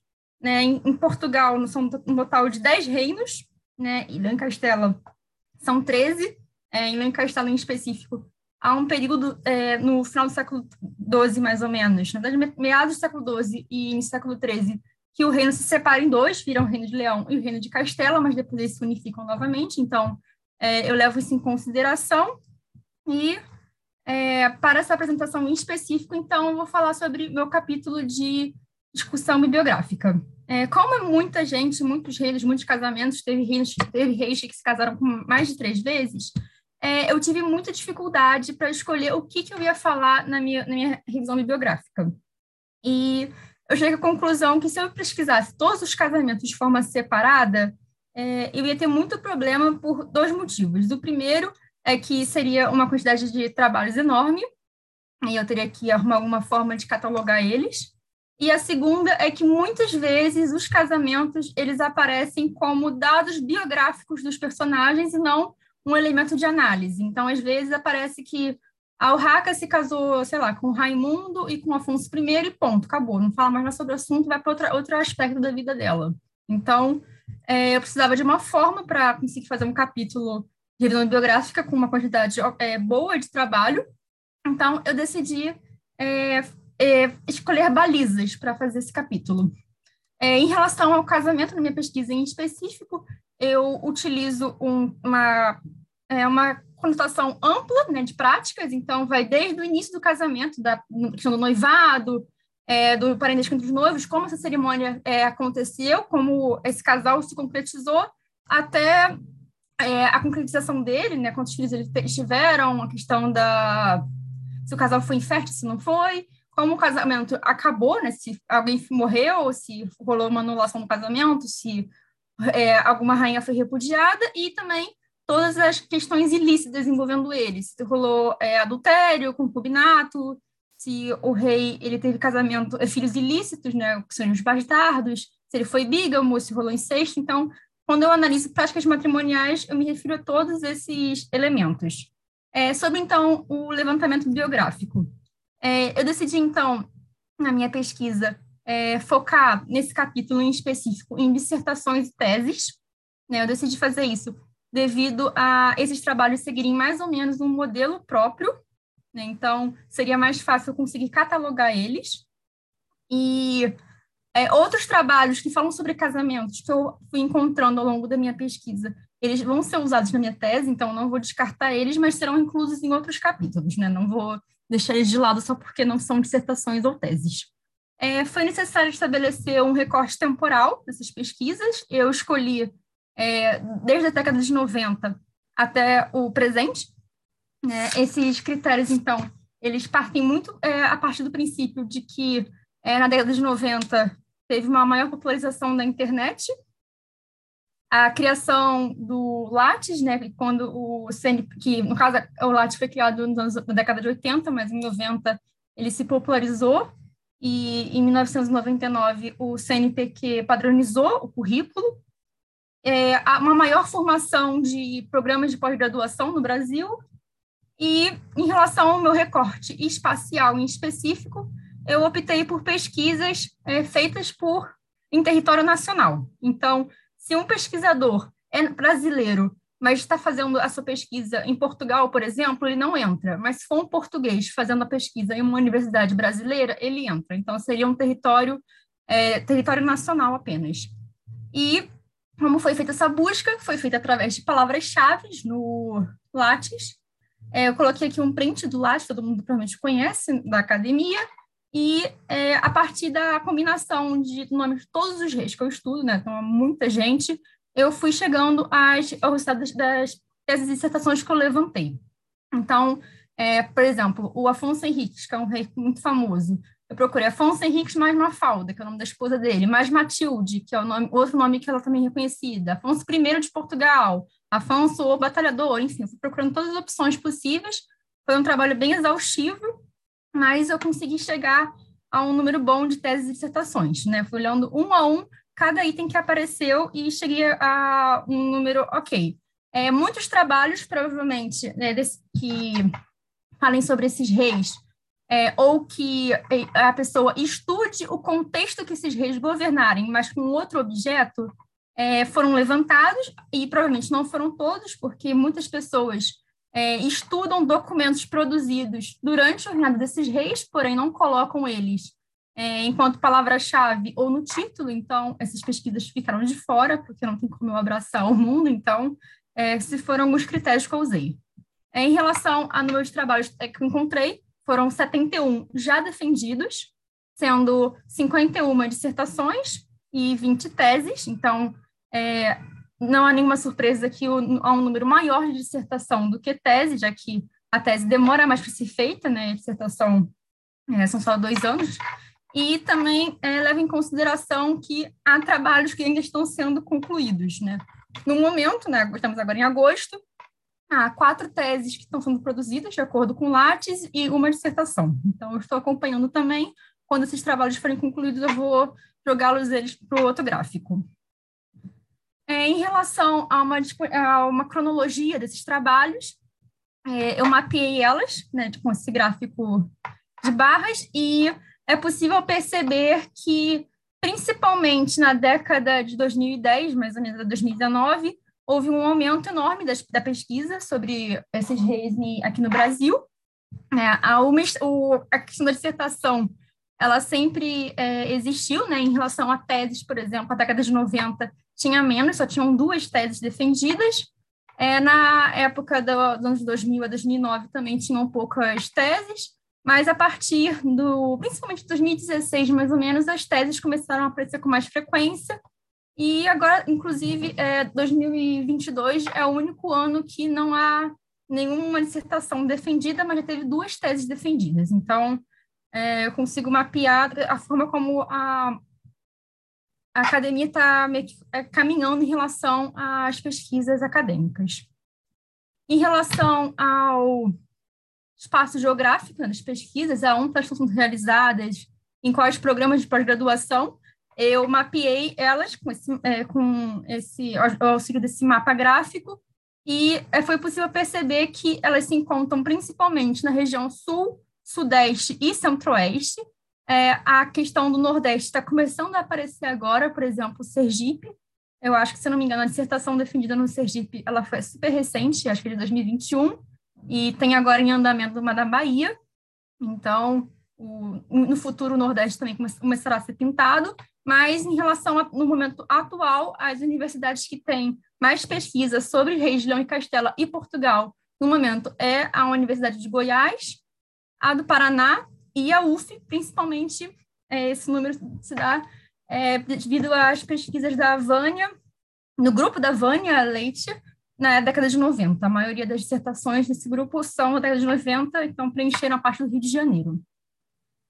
É, em relação a se essas pesquisas elas são de Portugal, o assunto delas principal é sobre Portugal ou sobre Leão e Castela, a primeira informação que eu afirmo é que eu não encontrei pesquisas que falassem sobre os dois reinos ao mesmo tempo, enquanto objeto, né, sobre um rei é, comparado com outro rei, por exemplo. Geralmente é ou sobre Leão e Castela ou sobre Portugal.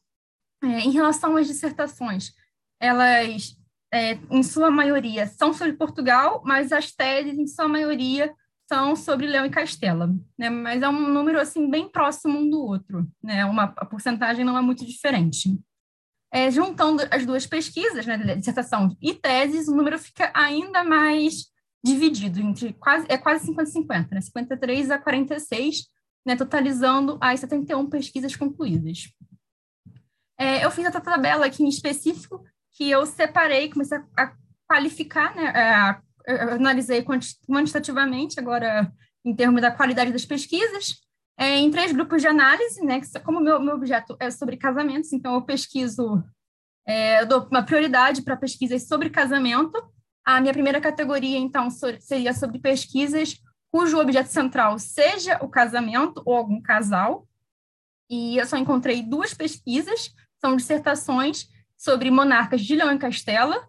É, a minha segunda categoria é sobre pesquisas que falem sobre algum monarca, porém aparece na pesquisa alguma parte é, importante da pesquisa, algum capítulo, por exemplo, algum texto de análise sobre casamento, então nesse termo já tem mais pesquisas.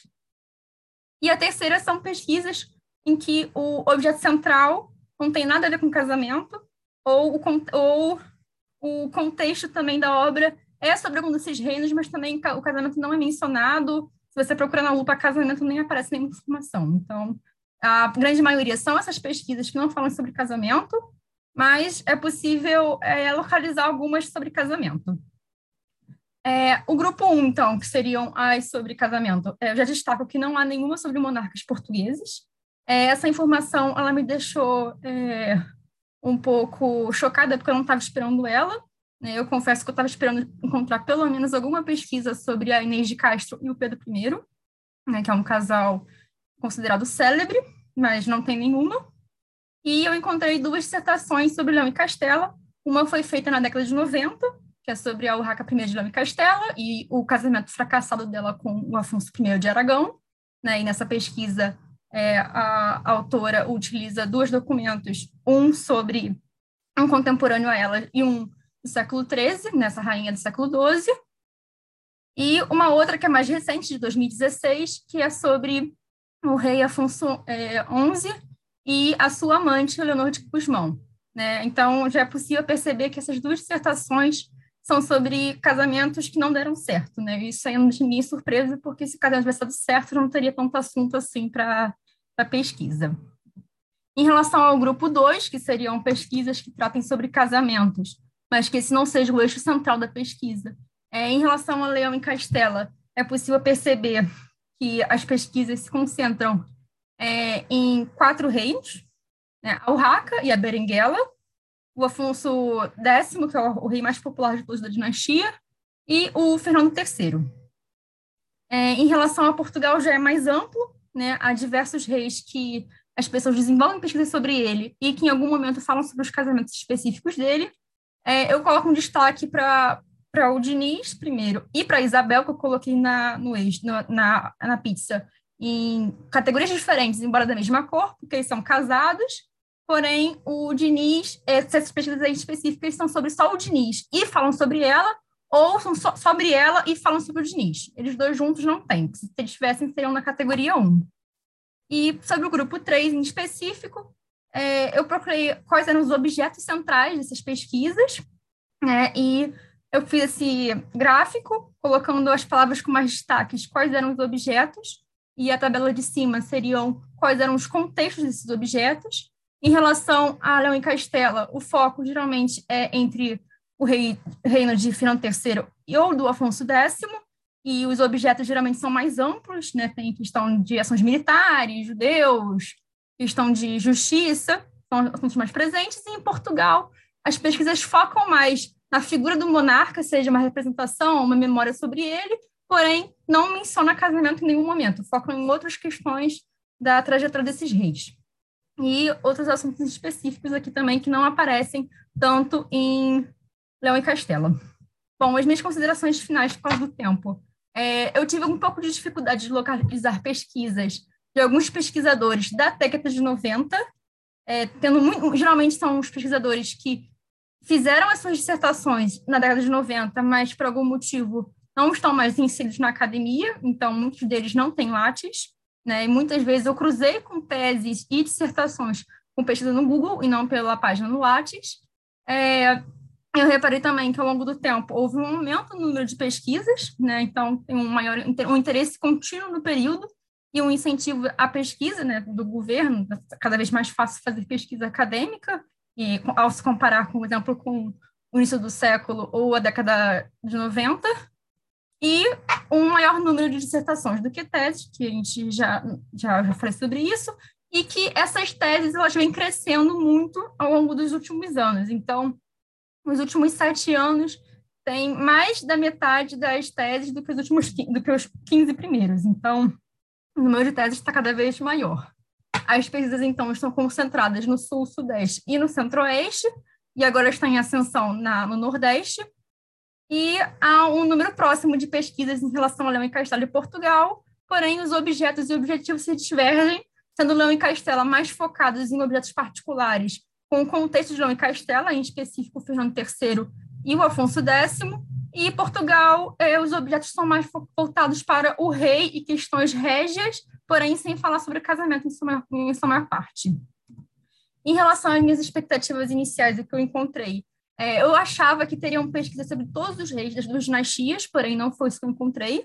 As pesquisas elas se concentram em reis específicos, em sua maioria, e, quando, e as rainhas são muitas poucas são analisadas, a maioria das rainhas não tem tese ou dissertação sobre elas, e quando os reis são analisados, a maior concentração em aspectos políticos e nas rainhas são em questões familiares ou de reputação. É, se ela foi uma boa rainha, uma má rainha, esse tipo de coisa. É, em relação a casais famosos e polêmicos, eu imaginava que teria pesquisas sobre os casais que foram repudiados, ou que o rei foi considerado bígamo, entre outros, outros, outros elementos, só que percebi que o foco das pesquisas não é o matrimônio. Né? Tanto é que foram só duas pesquisas e cerca de 71 pesquisas analisadas que o foco foi casamento. E em relação à comparação entre os reinos, como a minha pesquisa, eu sou do, eu sou do programa História Comparada, comparar é importante, é, eu não encontrei nenhuma pesquisa que compare um reino com o outro, e também não encontrei pesquisas que comparem um rei com o outro dentro de uma mesma dinastia. O que eu encontrei foi pesquisas que comparem um monarca com o outro de uma dinastia completamente diferente. Então, isso é um elemento para mim que faz diferença. E é isso, gente. Desculpa se eu preciso do tempo. Agradeço a Mariane Godoy por sua apresentação, bastante densa, e dando prosseguimento, passamos a palavra para Jordano Viçosi, Fixos e fluxos, resistência e revolta em Santiago de Compostela no século XII. Jordano, por favor, seja bem-vindo. Com a palavra. Boa tarde, professor. Boa tarde, colegas. É, o bom de falar por último é que nós podemos aproveitar, né, professor? Eu ouvi bastante todos os colegas e, enfim, é até pensar em algumas questões a partir de suas falas. Como dito, meu nome é Jordano, eu sou doutorando aqui do Espírito Santo, aqui da UFES, orientado pelo professor Feldman. O nosso grupo de pesquisa aqui se chama LETAMES, Laboratório de Estudos Tardo Antigo e Medievais. É, estamos próximos, né? Uh, e, e, por vezes temos algumas parcerias né, com, com os colegas do Rio de Janeiro. Bem, Dito isso, o título da minha pesquisa, propriamente de doutorado, é Revoltas em Santiago de Compostela, no século XII, né, Aspirações à Urbe Realenga. É, a, a, pesquisa de doutorado já se iniciou há algum tempo, eu, inclusive, recentemente fiz a, a, a banca né, do relatório de qualificação e tudo mais, e, enfim, e recebi algumas, algumas dicas, uh, alguns toques, digamos assim, de professores, da professora aqui da UFES, na verdade, para me enveredar um pouco na, na geografia, né? a partir desse par conceitual conhecido, né, por quem é da geografia, e fixos e fluxos, né, do professor Milton Santos, e o professor, também conhecido por nós, José da Assunção Barros, ele tem um livro muito, muito interessante chamado História, Espaço, Geografia, Diálogos Interdisciplinares, que ele explora essas relações, as contribuições da geografia, até mesmo do geógrafo Milton Santos, para, para nós historiadores. Como que a gente pode se aproveitar, digamos assim, uh, desses conceitos, né, para poder analisar, servir de suporte de análise para as nossas problemáticas, né, para os nossos temas. Então, eu, eu gostaria de colocar no primeiro momento da seguinte forma: essas revoltas que ocorreram em Santiago de Compostela na primeira metade do século XII, elas foram tratadas por uma historiografia, entre aspas, aí, tradicional, ou melhor, ibérica, de forma mais específica, em língua espanhola, de um modo a entendê-las, interpretá-las desde o ponto de vista político e econômico. Né? Há questões sempre políticas e econômicas uh, que explicam, digamos assim, essas revoltas, seja pelo bispo ser considerado um déspota, um tirano, digamos assim, alguém que governava com mãos fortes, firmes, uh, portanto, aí uma questão política, né, envolvendo a não permissão dos citadinos de participar da vida política da urbe, da comunidade política, né, da, enfim, da comunidade de vecinos, né, como se fala, e, e por outro lado também por ser um, é, o governar também, podemos colocar assim, com mãos firmes o mercado da cidade. Então, as questões econômicas, né, o mercado cidadino compostelano pujante, né, primeira metade do século XII, as peregrinações a Santiago estão numa crescente, portanto, nós temos o mercado cidadino, cidadino uh, pujante, vamos colocar dessa forma, e o bispo, ele uh, oprimia, né, segundo essa leitura, uh, as relações comerciais, o artesanato né, também da cidade, de modo que esses cidadinos se sentiam oprimidos, não tinham participação política e, portanto, se revoltaram ao fim e ao cabo. Então, é, é, essa é a visão predominante né, em língua uh, espanhola, castelhana, né, enfim. É, agora, a partir dessa, desse, dessa leitura proposta pela, pela geografia, ou melhor, a partir do uso desse par conceitual fixos e fluxos do professor uh, Milton Santos, dá para se pensar nessas revoltas por uma outra perspectiva. E qual é essa perspectiva? Por uma perspectiva mais, digamos, social e cultural. Uh, uma, uma breve, um breve esclarecimento, né? O que, que são esses tais fixos e fluxos? Uh, fixos, como o próprio professor define, né? São os objetos geográficos, são objetos, né, materiais que se fixam, que podem ser observados e não serão é, tirados, destruídos tão logo, né? É algo que perdura na paisagem. Então, esses são os fixos. Um exemplo, né? há vários exemplos, casas, igrejas, escolas, enfim. O exemplo que me interessa aqui é a Catedral Românica de Santiago, né? que estava sendo construída na primeira metade do século XII e vai ser finalizada na segunda metade do século XII. Essa catedral, podemos entendê-la, então, como um fixo continente, né? segundo as próprias palavras agora do professor José da Assunção Barros. E como o professor José da Assunção Barros diz, sempre quando se constrói um novo fixo, há necessariamente a integração de muitos fluxos.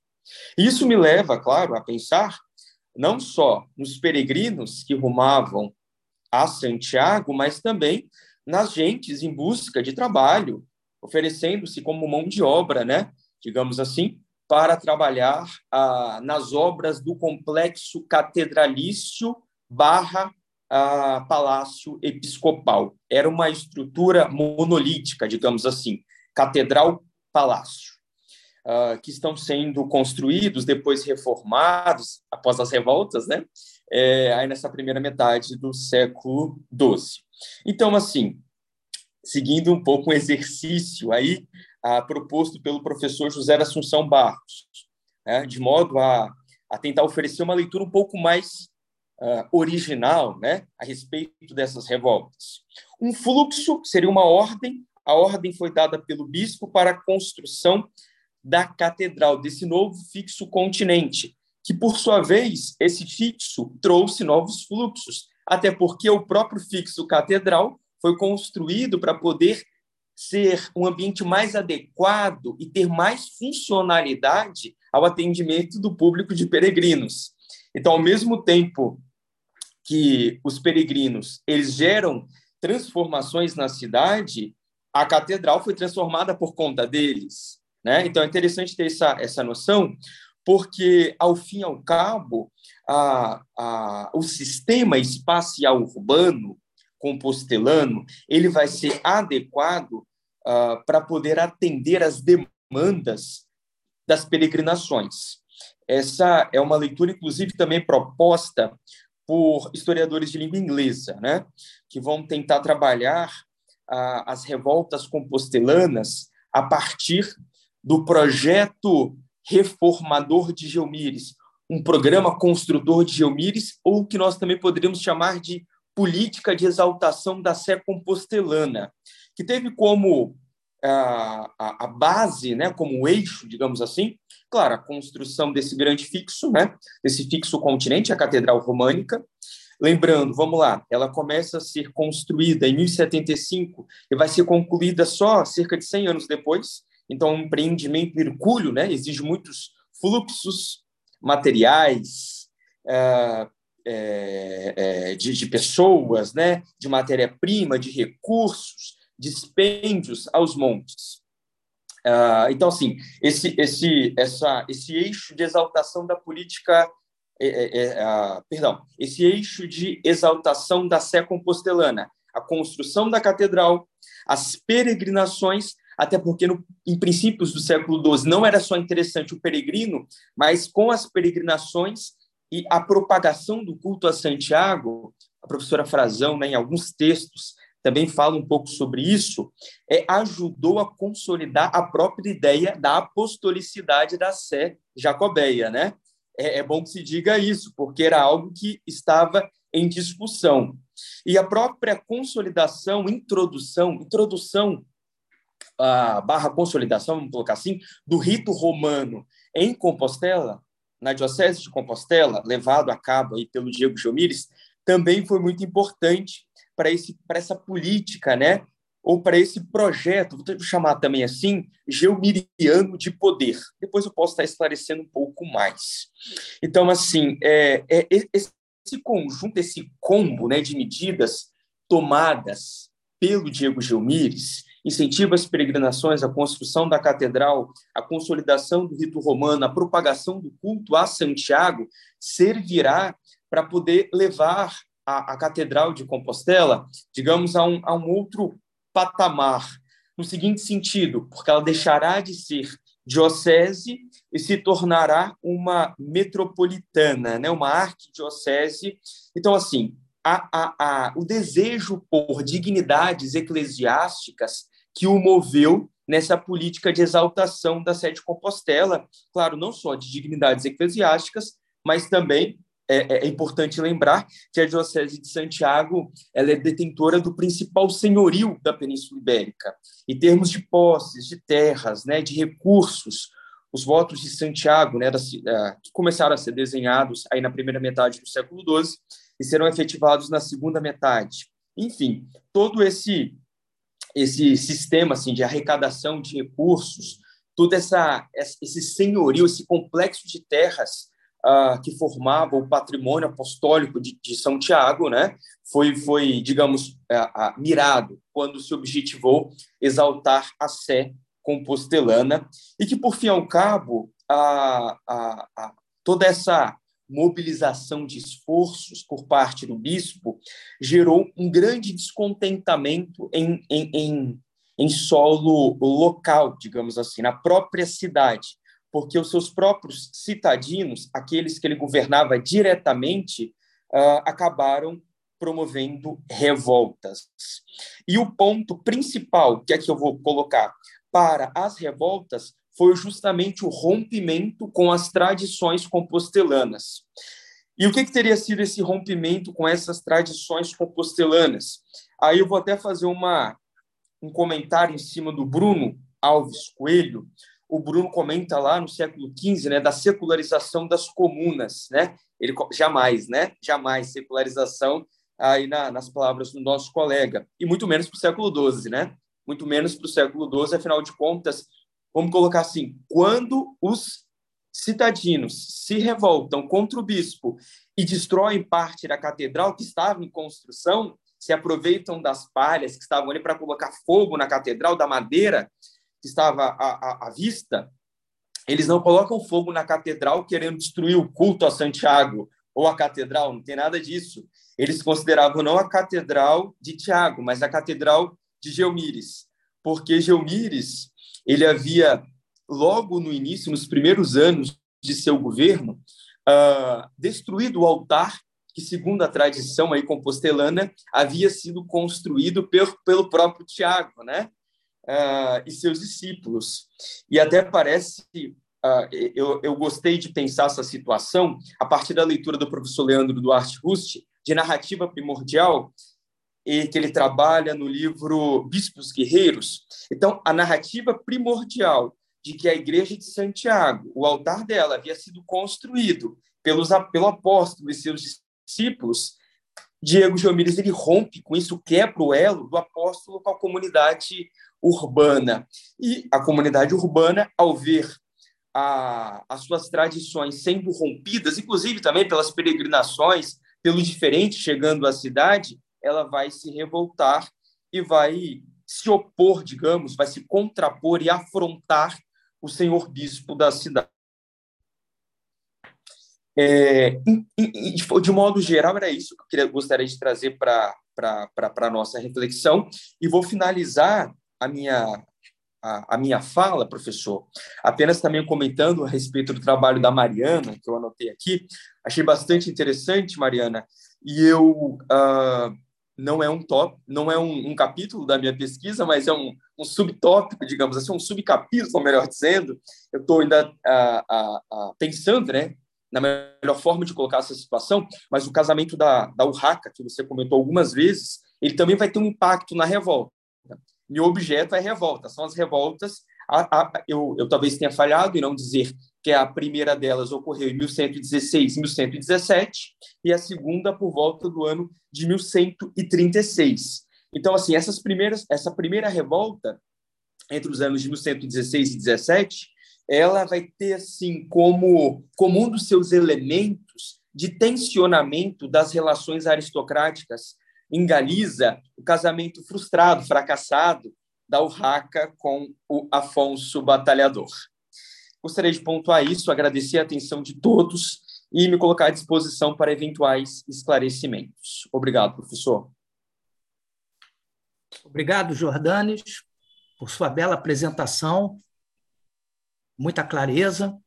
E lembrando a todos os participantes que o chat está aberto para coletar as perguntas, as dúvidas, enfim, incitar o debate e no final das apresentações passaremos o chat pontualmente. Agora, é, cabe me apresentar. Eu sou o professor Paulo André Leira Parente, da Unirio, professor de História Medieval da Unirio há, há mais de 30 anos, e farei a minha apresentação sobre um tema que, de certa forma, é, cai num certo limbo entre a história medieval e moderna, em que pese alguns medievalistas chamarem atenção para o aspecto medieval e os historiadores da época moderna é, dizerem o contrário. É, Luísa, é, por favor, eu estou com o PDF e o PowerPoint aqui. Eu não sei, eu sempre ouvi dizer que exibir no PDF é mais leve. Não sei, para mim tanto faz. Pode botar no PowerPoint. Pode botar no PowerPoint? Pode, então, pode. eu vou compartilhar aqui a tela. Vamos ver. Pronto. Está? Ainda não. Deixa eu ver aqui. Pronto, foi agora? Acho que agora foi. Foi sim. Só que também não está em. Ah, é aqui em cima. Isso. É, o. Foi. Agora acho que visualizam bem. É, Para mim ainda tá, ainda tá os outros slides. Deixa tá eu ver com aqui. todos. O meu aparece já, A tela cheia. tela cheia já, para mim. É, então, é, é a mesma coisa do outro professor que apresentou. É, o problema é que ele abre uma outra janela quando você, o senhor aperta para Pois abrir. é. É, eu acho que o, o, Mas acho que no chat falaram que foi. Que você tem que apertar no canto direito, o superior. Vamos lá. Deixa eu apertar aqui. Sair. É. No canto direito. Superior é uma canaleta com um painel. Do lado do PL. Lá em cima. Canto direito superior. Ah, inferi inferior. No compartilhar? Ah, não, não, desculpa, é inferior que ele disse. Que é uma... Ah, sim. É, é o que você está é, apertando, né? É isso aqui. Foi? É. Não, é esse não, não é esse não. Não. Eu, eu, acho, eu, eu acho que deve ser o lado de cima do canto superior esquerdo. Esquerdo. Isso. Também não? Foi aqui. Para mim aparece a tela cheia. É, realmente para a gente não está aparecendo, não. Canto superior esquerdo tem sim aqui um compartilhamento, tela cheia. Também não, é, realmente não está aparecendo, professor. Ele manda F5. É, não. Não. Realmente não. É, eu acho que tem um senhor compartilhar a sua tela inteira. Pois é, mas ela aparece inteira para mim. Deixa eu ver aqui. Em vez do senhor abrir só uma, uma janela, o senhor apresentar a tela, não, no Zoom mesmo. É. Não, né? Não, eu estou no Zoom. É. Ah, então, Ela, para mim, aparece inteira já. Sim, sim.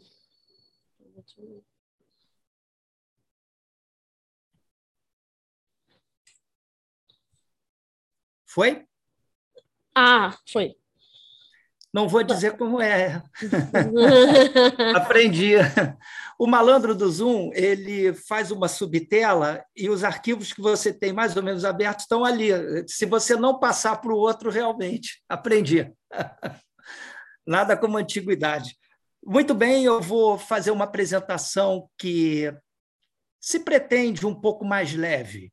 Ela trará alguns elementos bastante complexos para o debate, mas eu vou privilegiar também um pouco de leveza.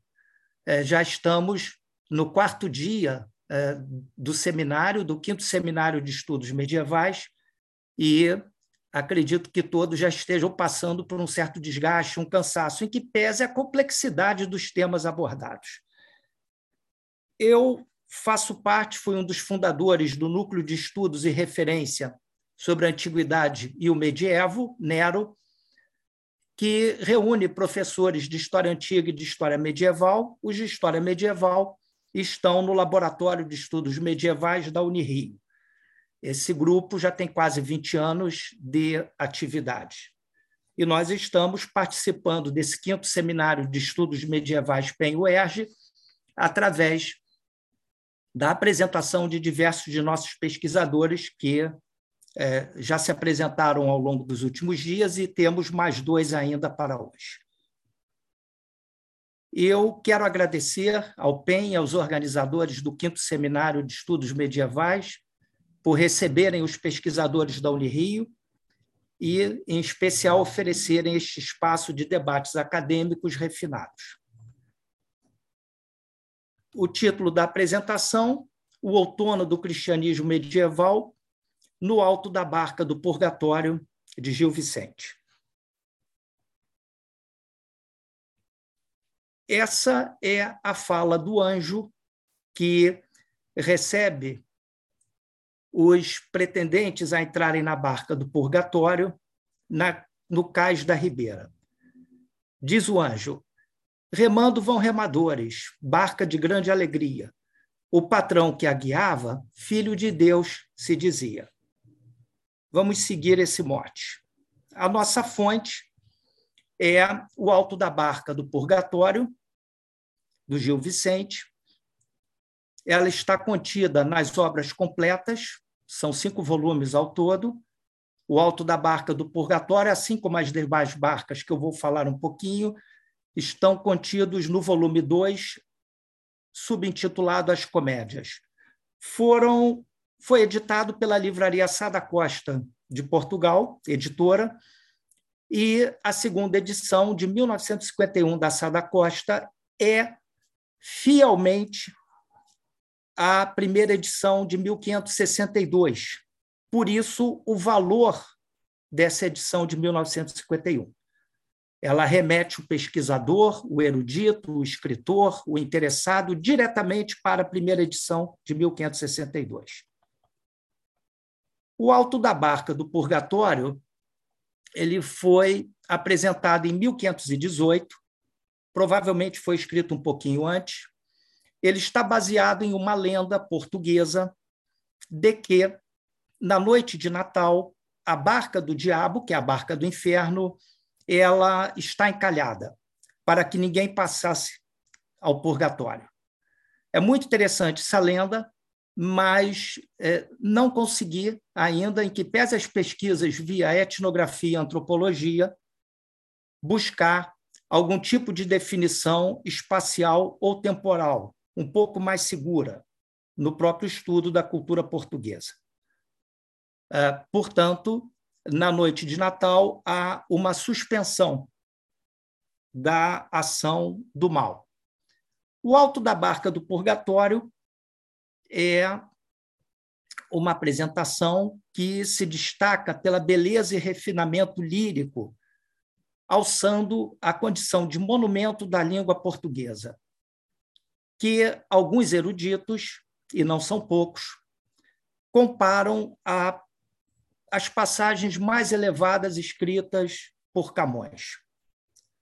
O Alto da Barca do Purgatório é a segunda peça de uma trilogia que foi antecedida pelo Alto da Barca do Inferno, de 1516, e recebe uma continuação com o Alto da Barca da Glória, em 1519.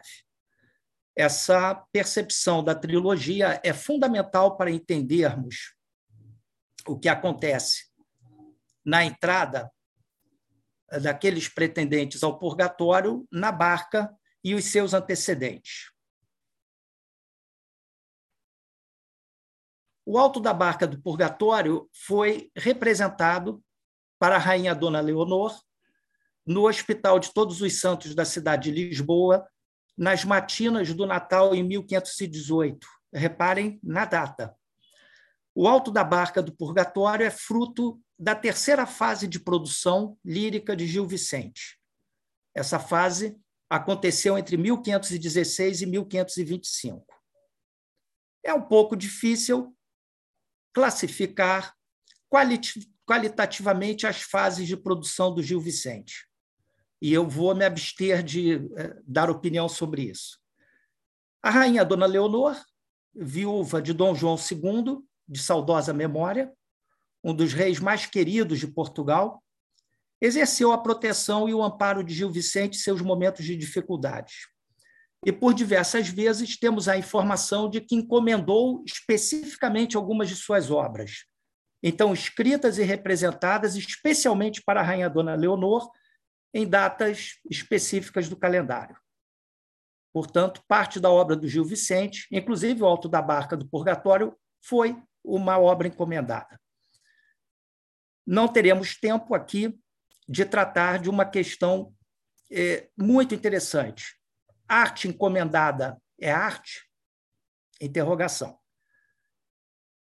Essa viúva, Dona Leonor, e Dom João II tem são dois reis, é o casal Mor, são dois reis que têm um apego muito forte na cultura popular portuguesa, é por conta de um episódio que eu poderia apenas sintetizar, que é a morte cruel, a morte estúpida do jovem herdeiro, ele cai de um cavalo numa brincadeira de mau gosto, agoniza por algum tempo sem nenhum amparo.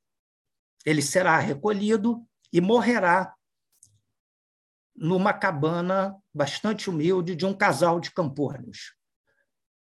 E Portugal perde o herdeiro, um herdeiro que teria uma certa projeção em virtude dos casamentos aqui apresentados anteriormente, com perspectivas de alcançar o Império é, Espanhol. Esse episódio marcou profundamente Dom João II, a perda do filho, e também a Dona Leonor. Daí a devoção deste episódio em diante, até o final da vida que eles tiveram, a criação da Santa Casa de Misericórdia, que virá depois para o Brasil e se instalará aqui. Dom João II tem o apelido de saudosa memória. É um, é um rei muito popular e muito querido no Portugal do fim da Idade Média. As quatro épocas da produção lírica de Gil Vicente são a primeira época entre 1502 e 1508. Elas reúnem as composições mais antigas, entre elas a Visitação ou o Monólogo do Vaqueiro. As pastorais, sob nítida influência é, é, da, do teatro peninsular, é, não apenas castelhano, mas também catalão e de outras origens. E é muito interessante que, já nas primeiras composições, Gil Vicente se destaca. Walter Benjamin, na sua tese de doutorado sobre o drama lutuoso que funda o barroco na Alemanha, é, curiosamente, tese com a qual ele foi reprovado na Universidade de Frankfurt, ele chama a atenção de Calderon, para ele o maior, o maior dos dramaturgos, o maior, o mais elevado, acima de Shakespeare, segundo ele. E por que essa rápida citação? Porque essas primeiras peças de Gil Vicente chegaram ao conhecimento e parece que influenciaram Calderon. Dona Carolina Micaelis Vasconcelos, aqui citada anteriormente por um dos apresentadores, chama atenção para a confirmação da leitura de Calderon de algumas dessas peças e pastorais. A visitação foi composta e representada diante da rainha Dona Maria em comemoração ao nascimento do príncipe Dom João, nas noites de 7 e 8 de junho de 1502. A segunda época de 1508 a 1516, foi um período de farta produção de Gil Vicente.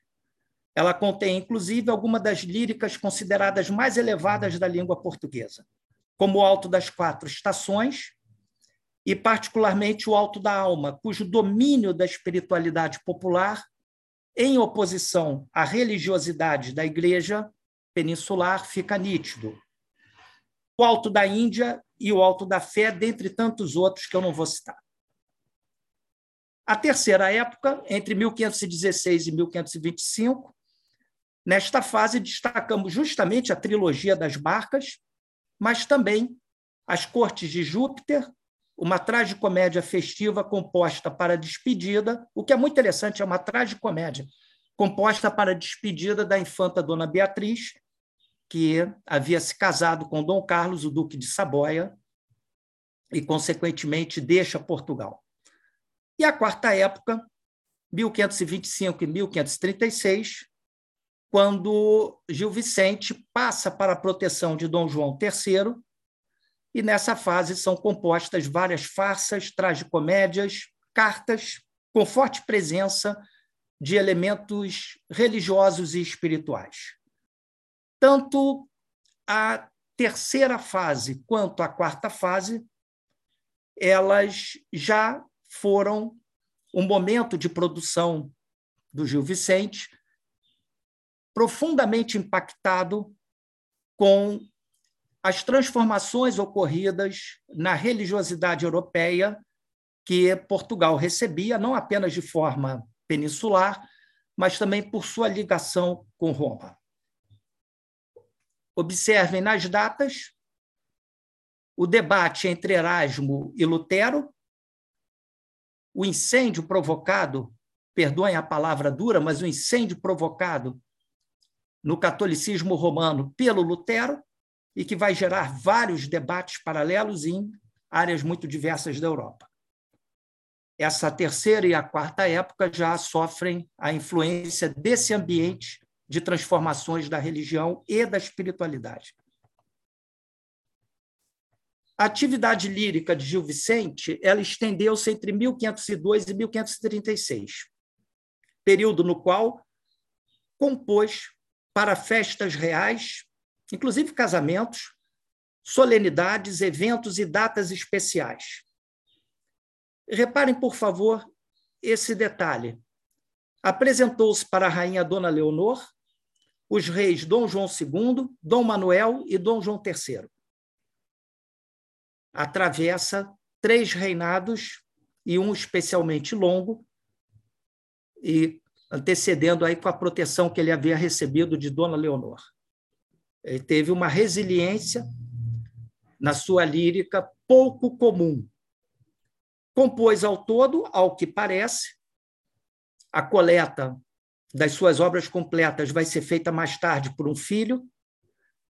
Não sabemos se alguma coisa se perdeu. Aliás, esse debate ele não é dado na historiografia portuguesa sobre a literatura. Ele compôs 44 peças para apresentações. Dentre essas peças, encontramos profanas, sagradas ou de devoção, nas quais identificamos o lirismo da antiga poesia pastoril peninsular. Isso é belíssimo em algumas passagens. Os dramas, sempre muito intensos, as farsas e comédias. Escreveu a maioria delas em português e algumas em castelhano, através de suas peças, e eu particularmente acho esse aspecto muito importante. Gil Vicente deu voz a uma grande variedade de estratos sociais e profissionais, dos mais humildes pastores aos papas e reis. Esses personagens foram personagens de época, ele não cita os nomes, afinal de contas, ele está representando, na maior parte das vezes, na frente do rei. São citados.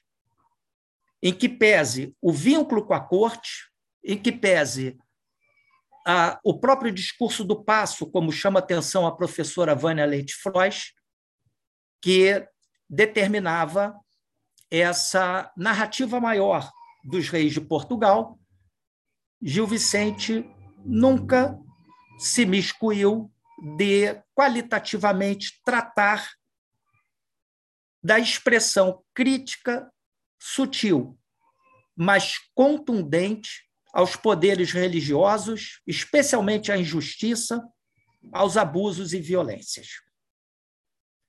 Os vínculos com a corte que poderiam calar o viés mais crítico do nosso autor, não o fizeram. As profissões e estratos sociais, eu ainda não cheguei no final da contagem, mas é, são muitos, acho que subiram a centena. Que andas tu aí buscando? diz ninguém. Todo mundo responde: mil coisas ando a buscar, delas não posso achar. Porém, ando perfiando, por quão bom é perfiar. Eu me sinto um pouco aqui. O que eu ando buscando ainda não sei. Mas todo mundo já me avisa que bom é perfiar. Então é bom continuar procurando. Essa citação está no Alto da Lusitânia de 1531 algumas reflexões e problemáticas que podemos perceber no alto da barca do purgatório. Logo numa das falas iniciais, um anjo, na ribeira na qual está parada a barca, grita: Quem quer ir ao paraíso? A glória, a glória, senhores! Ó, que noite para isso! Quão prestes, quão improviso, sois celestes moradores! Lembrando que estamos nas matinas de Natal, uma data especial do calendário cristão. Quem quer ir ao paraíso? Nessas reflexões, é importante destacar esse aspecto. Sendo uma trilogia, os Altos, da Barca do Inferno, do Purgatório e do Paraíso, ou da Glória, encontramos aqui um objeto relacional. Não é possível estudá-lo em separado já verão isso porque é um pouquinho mais adiante.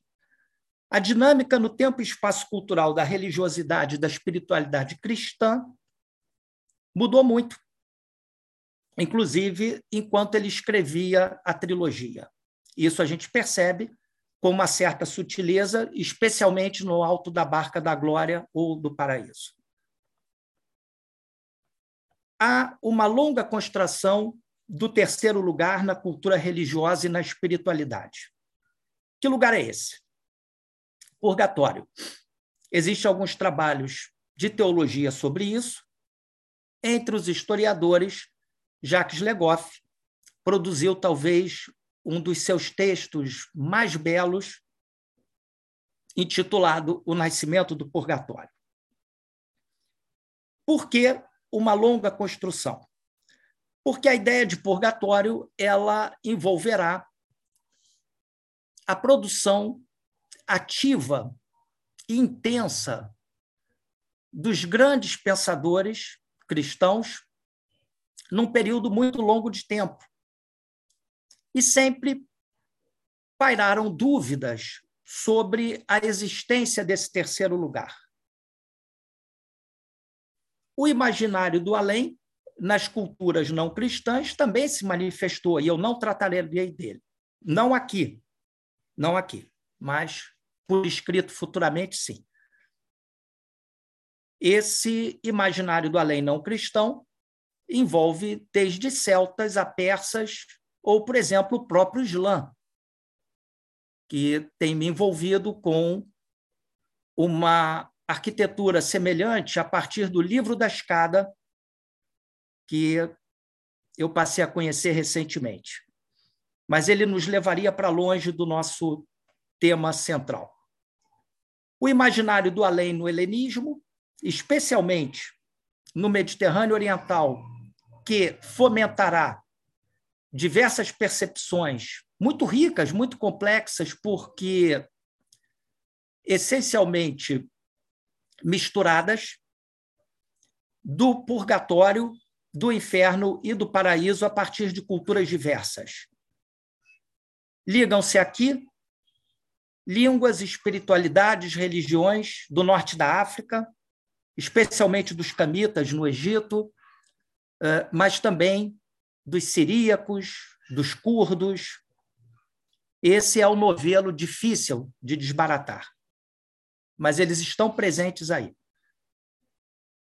Especialmente a patrística, que produziu muito em língua siríaca, e não apenas em grego, o copta conhecia parte desse imaginário e das suas concepções.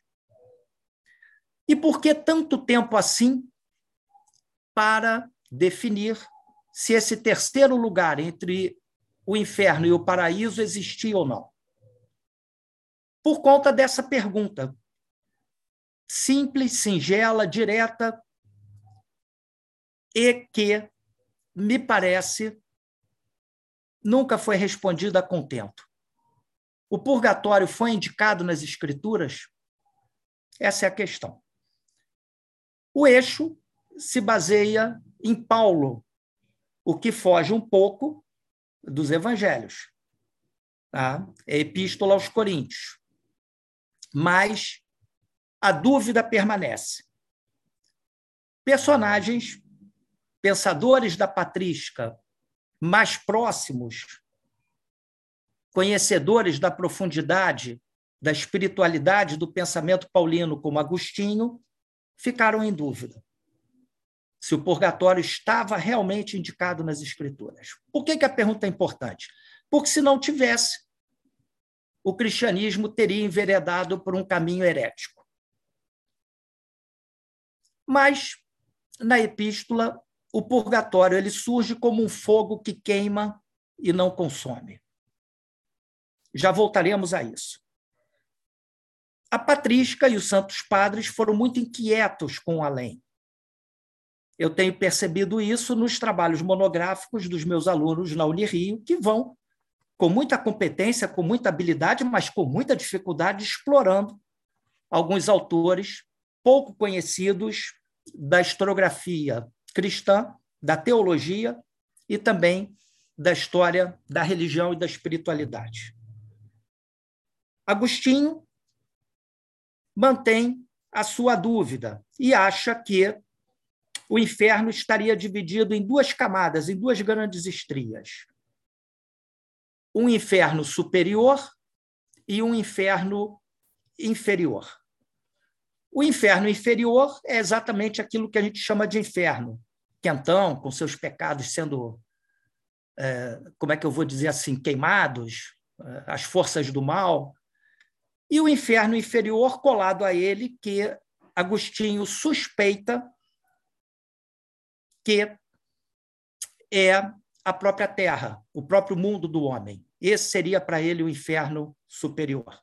Quer dizer, viver já seria, de alguma forma, uma ação de purgar.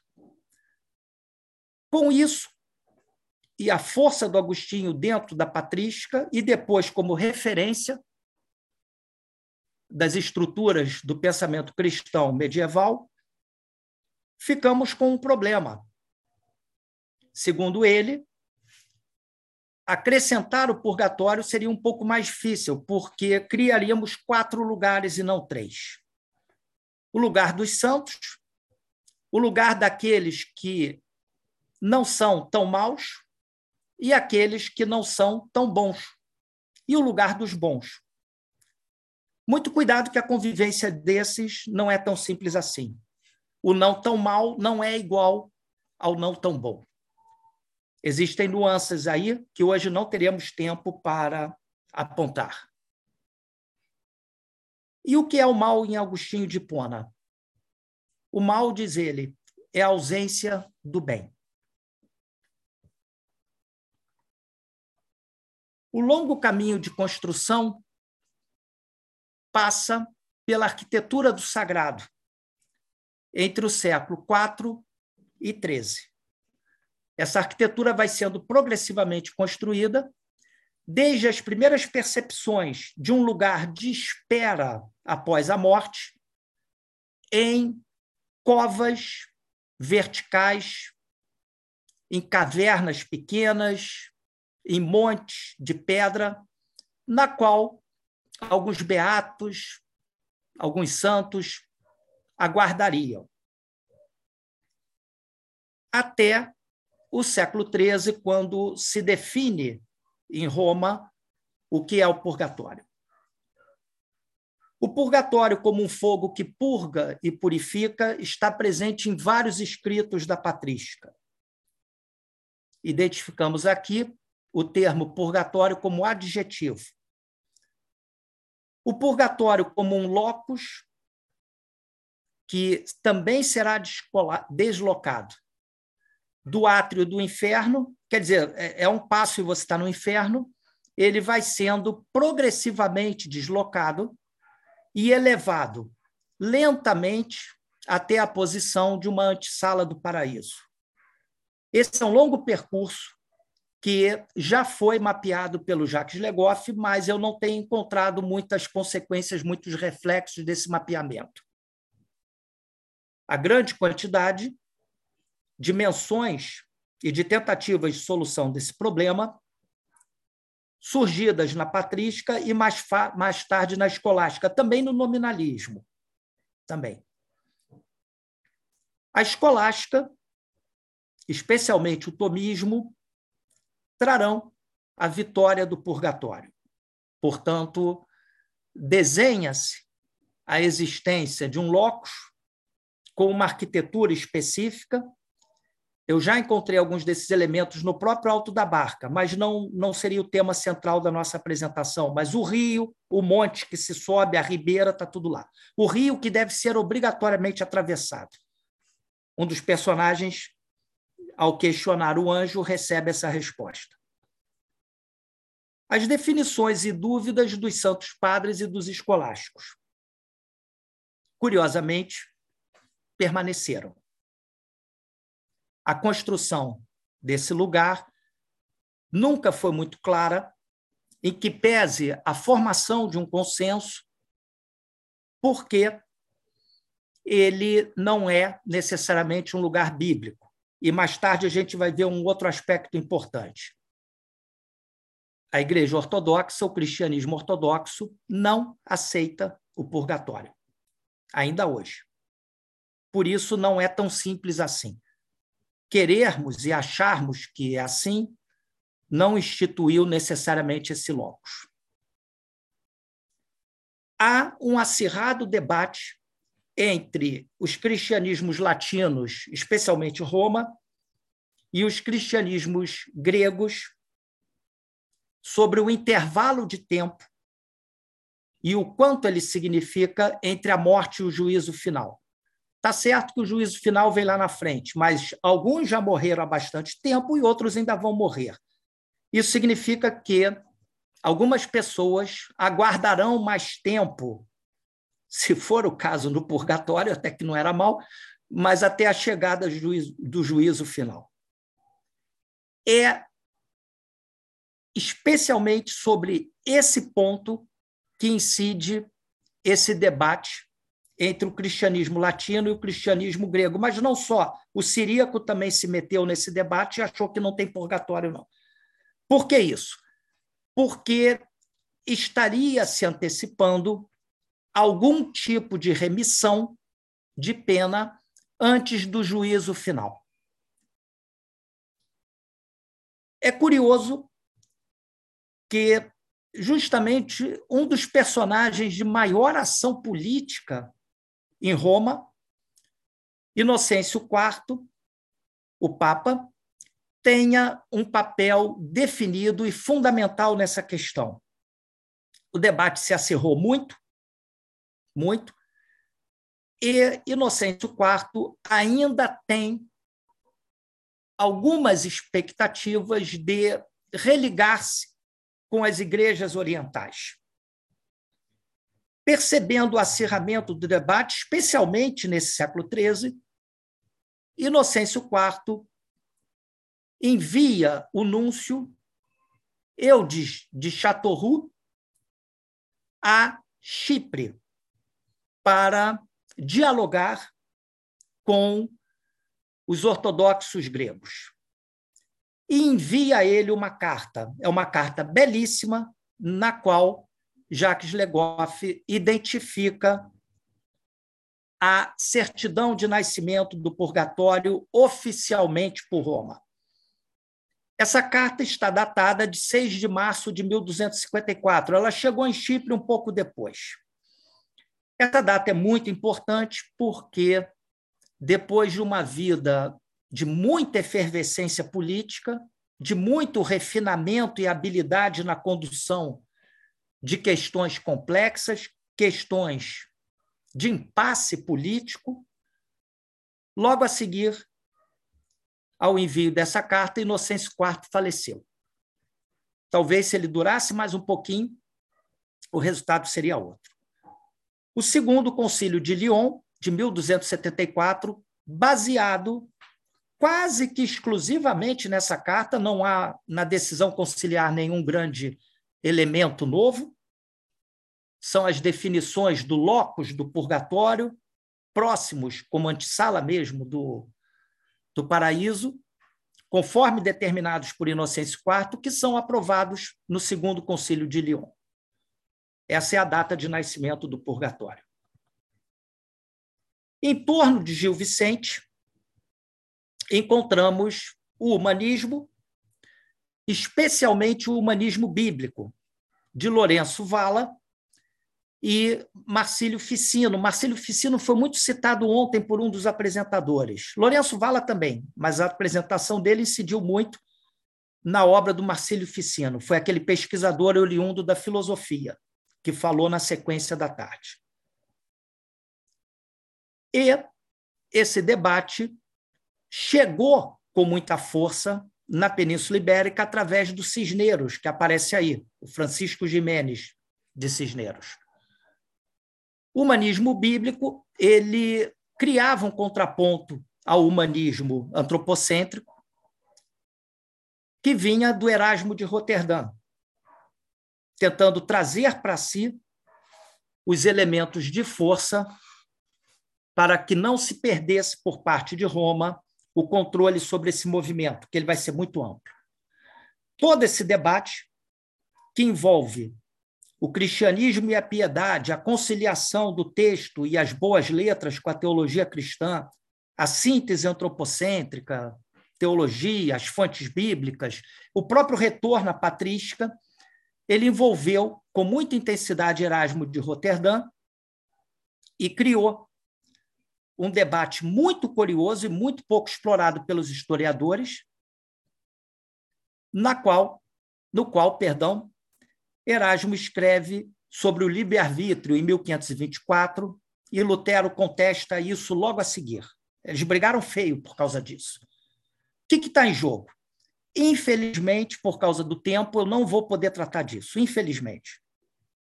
Ortodoxia e heterodoxia cristã trocaram de lugar nesse momento. Vou procurar sintetizar isso de uma forma muito simples, porque é um problema complexo. Quando Erasmo observou o cristianismo sob o prisma do homem e da espiritualidade, e não necessariamente da igreja material, ele observou através do conhecimento que ele tinha de retorno às fontes primárias produzidas na patrística, que aquilo que se apontava como cristianismo primitivo era, na realidade, mais próximo, com qualidades mais próximas de uma heterodoxia do que ortodoxo. Ele não era duro, não era intolerante, e abraçava e agasalhava muito mais segmentos. É muito interessante esse debate, mas não poderemos tratar dele. O anjo pergunta àqueles que se aproximam da ribeira na qual está a barca: Que bens fizeste na vida que te sejam cagueantes? O que, que você fez para trazer-te até aqui? Senão você pega outra barca que é do inferno, não está aqui do lado. Quem são os personagens? Que são justamente os que atenderão a esse desejo. Das forças sobrenaturais, encontramos o anjo, que é o arras que conduz a barca, três anjos auxiliares, que não têm maior participação na peça, podem ser elementos alegóricos do teatro, o diabo, muito gentil, muito educado, muito direto, muito sincero, não mente, que é o arraso do inferno, que conduzirá a barca que está do lado, que é a barca do inferno. E o companheiro do diabo, que tem inserções também muito sutis, mas muito inteligentes, muito precisas, pois conhecem o passado dos personagens. Os humanos são um lavrador, Marta Gil, que é uma regateira. Regateira é uma, é uma quitandeira que anda, uma quitandeira mambembe ela não tem a sua quitanda fixa. Um pastor, uma moça, também pastora, um menino e um tafu, que é um jogador. Estes personagens se aproximam da barca e pretendem acessá-la. O lamento do diabo. Ah, santo corpo de mim, corpo de mim consagrado, como está isto assim? Sem ninguém estar aqui, neste meu porto dourado. Agora que está breado, de novo caravelão, mais largo bom quinhão que o passado. Olha o lamento dele. Ah, ele não tem mais os bons quinhões como passado, porque todo mundo está sendo liberado do inferno. Eu não tive a possibilidade de explorar esse tópico aqui, mas ele está ligado às grandes indulgências dadas por Roma, inclusive do jubileu de 1300, e posteriormente a repetição desse jubileu que será uma das críticas mais contundentes feitas pelo Lutero. Libera-se todo mundo do inferno a partir de pequenos dinheiros, esmolas e compras e por aí vai. É disso que o diabo está se lamentando. Hoje, mais ninguém entra na barca do inferno, mas antigamente o quinhão dele era maior. E diz o diabo: quanto mais se chega a fim do mundo, a todo andar, tanto a gente é mais ruim. E juro, ó corpo de mim, que já canso de remar. Curioso isso. Os personagens também não vou avançar muito por conta do horário. O lavrador, que é um homem honesto, sem dívidas, explorado por um judeu, essa figura é marcante, marcante. O erudito Celso Laffer, judeu de ascendência, produziu um belíssimo trabalho sobre a figura dos personagens e aí a construção da representação do judeu em Gil Vicente. É, o nosso lavrador é explorado por um judeu. Esse lavrador ele foi batizado e ele é pleno de fé. Daí para frente ele não não participou muito da vida religiosa. Marta Gil, a nossa regateira, que em todas as suas pequenas vendas e compras promovia pequenas trapaças, mas que era explorada por padres, por padres, eles são franciscanos. Em que pese esses pequenos delitos, manteve sempre a esperança de salvação inabalável. Aqui começam a aparecer os elementos que nos retiram da Idade Média espiritual. Ela invoca a Virgem do Rosário. O pastor, que viveu uma vida de fomes e explorado pelo amo, pelo senhor da terra do pasto. Esse pastor, ele sabia o Pai Nosso, mas ele alega em sua defesa de nunca ter orado o Pai Nosso porque não sabia para quem orar. Nunca pisou numa igreja o cara. Esqueceu a fé e ele diz em sua defesa que não roubou e nunca matou. Ele não foi de todo bom, mas realizou boas ações. Olha aí o Santo Agostinho. E por que ele está ali? Porque ele tenta forçar uma moça chamada Constance Anes, sem sucesso. Ele tenta estuprá-la e não conseguiu. Por conta disso, ele precisa purgar no fogo por ordem do anjo. O anjo não deixa que ele entre na barca e determina que ele fique pegando fogo na ribeira por um bom tempo. Mas, sendo a noite de Natal a noite dos pastores, o diabo já sabe que não poderá levá-lo para a barca do inferno. A moça pastora ainda não consegui, pela dificuldade da construção linguística portuguesa, perceber o que aconteceu que passa por uma morte repentina e extrema, extremamente violenta. Essa morte é antecedida por um terror profundo. Mas Gil Vicente não diz o que aconteceu com ela. Eu acredito em assassinato. Não contava encontrar o diabo, ela achava que não encontraria, que a acusa de mentir seguidamente. É uma moça desamparada, sem família, mas que tinha um gosto na vida, na pouca vida que ela teve, morreu muito jovem, que era ouvir o sino que convidava para a missa. Ela ficava sempre muito feliz quando o sino tocava, mas ela nunca pôde ir à missa porque a vida do pastor é dedicada ao ritmo dos animais. Também invoca a Virgem com profunda devoção e espiritualidade. Um menino que morre inocente e teve o acesso mais rápido à barca, acompanhado diretamente pelo anjo. O anjo nem deu muito papo para ele, nem conversou muito, não, e levou ele diretamente para dentro da barca. Ele teve morte natural, não se sabe por quê.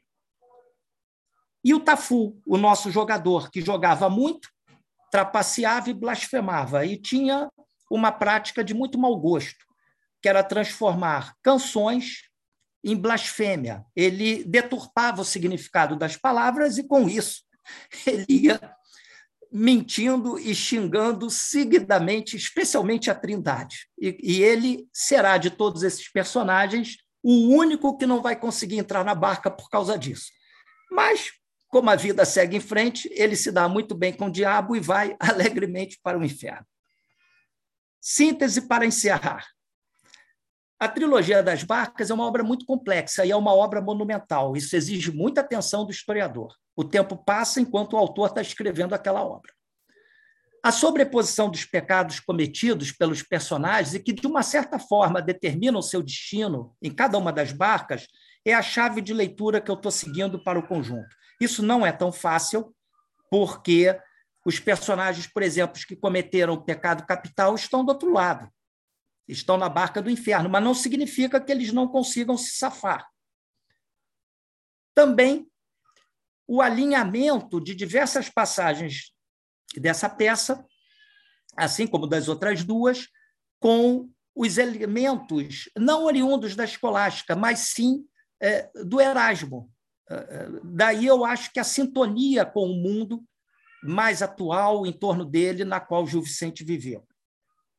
Os dogmas oriundos do tomismo, especialmente do tomismo, da escolástica ou do nominalismo, não estão presentes aí. Os diversos personagens definidos pelos seus pecados mortais e veniais também não podem, eh, também podem ser classificados por suas profissões. Esse filão é muito interessante e condição social, como eu disse há pouco, desde o rei, o cavaleiro, está todo mundo lá. Surgem os personagens de dignidade social mais elevada que foram encaminhados para a barca do inferno na Barca do Inferno, por exemplo, um dos papas é um dos primeiros a entrar. Ele reclama a beça, ele acha que aquele não é o lugar dele, mas é para lá que ele vai. Reis também o acompanham.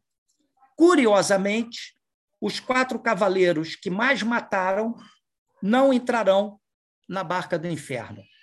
Novamente, aqui um deslocamento do eixo de poder e da própria geografia, porque eles não lutaram nas cruzadas, e sim contra os mouros no Marrocos. É daqui que sairão os cinco mártires franciscanos da história religiosa de Portugal.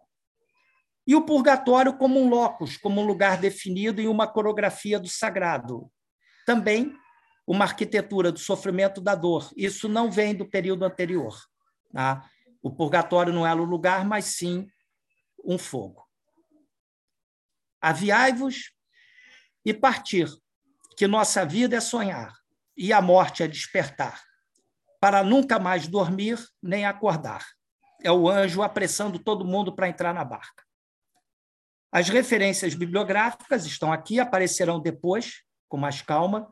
Eu destacaria especialmente o Benjamin com essa tese, a origem do drama lutuoso alemão, a tradução saiu esquisita aqui pela autêntica. Obrigado a todos pela presença e atenção e deixo vocês novamente com Gil Vicente.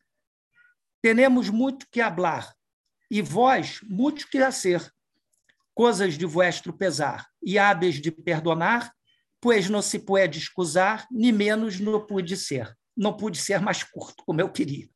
Muito obrigado a todos.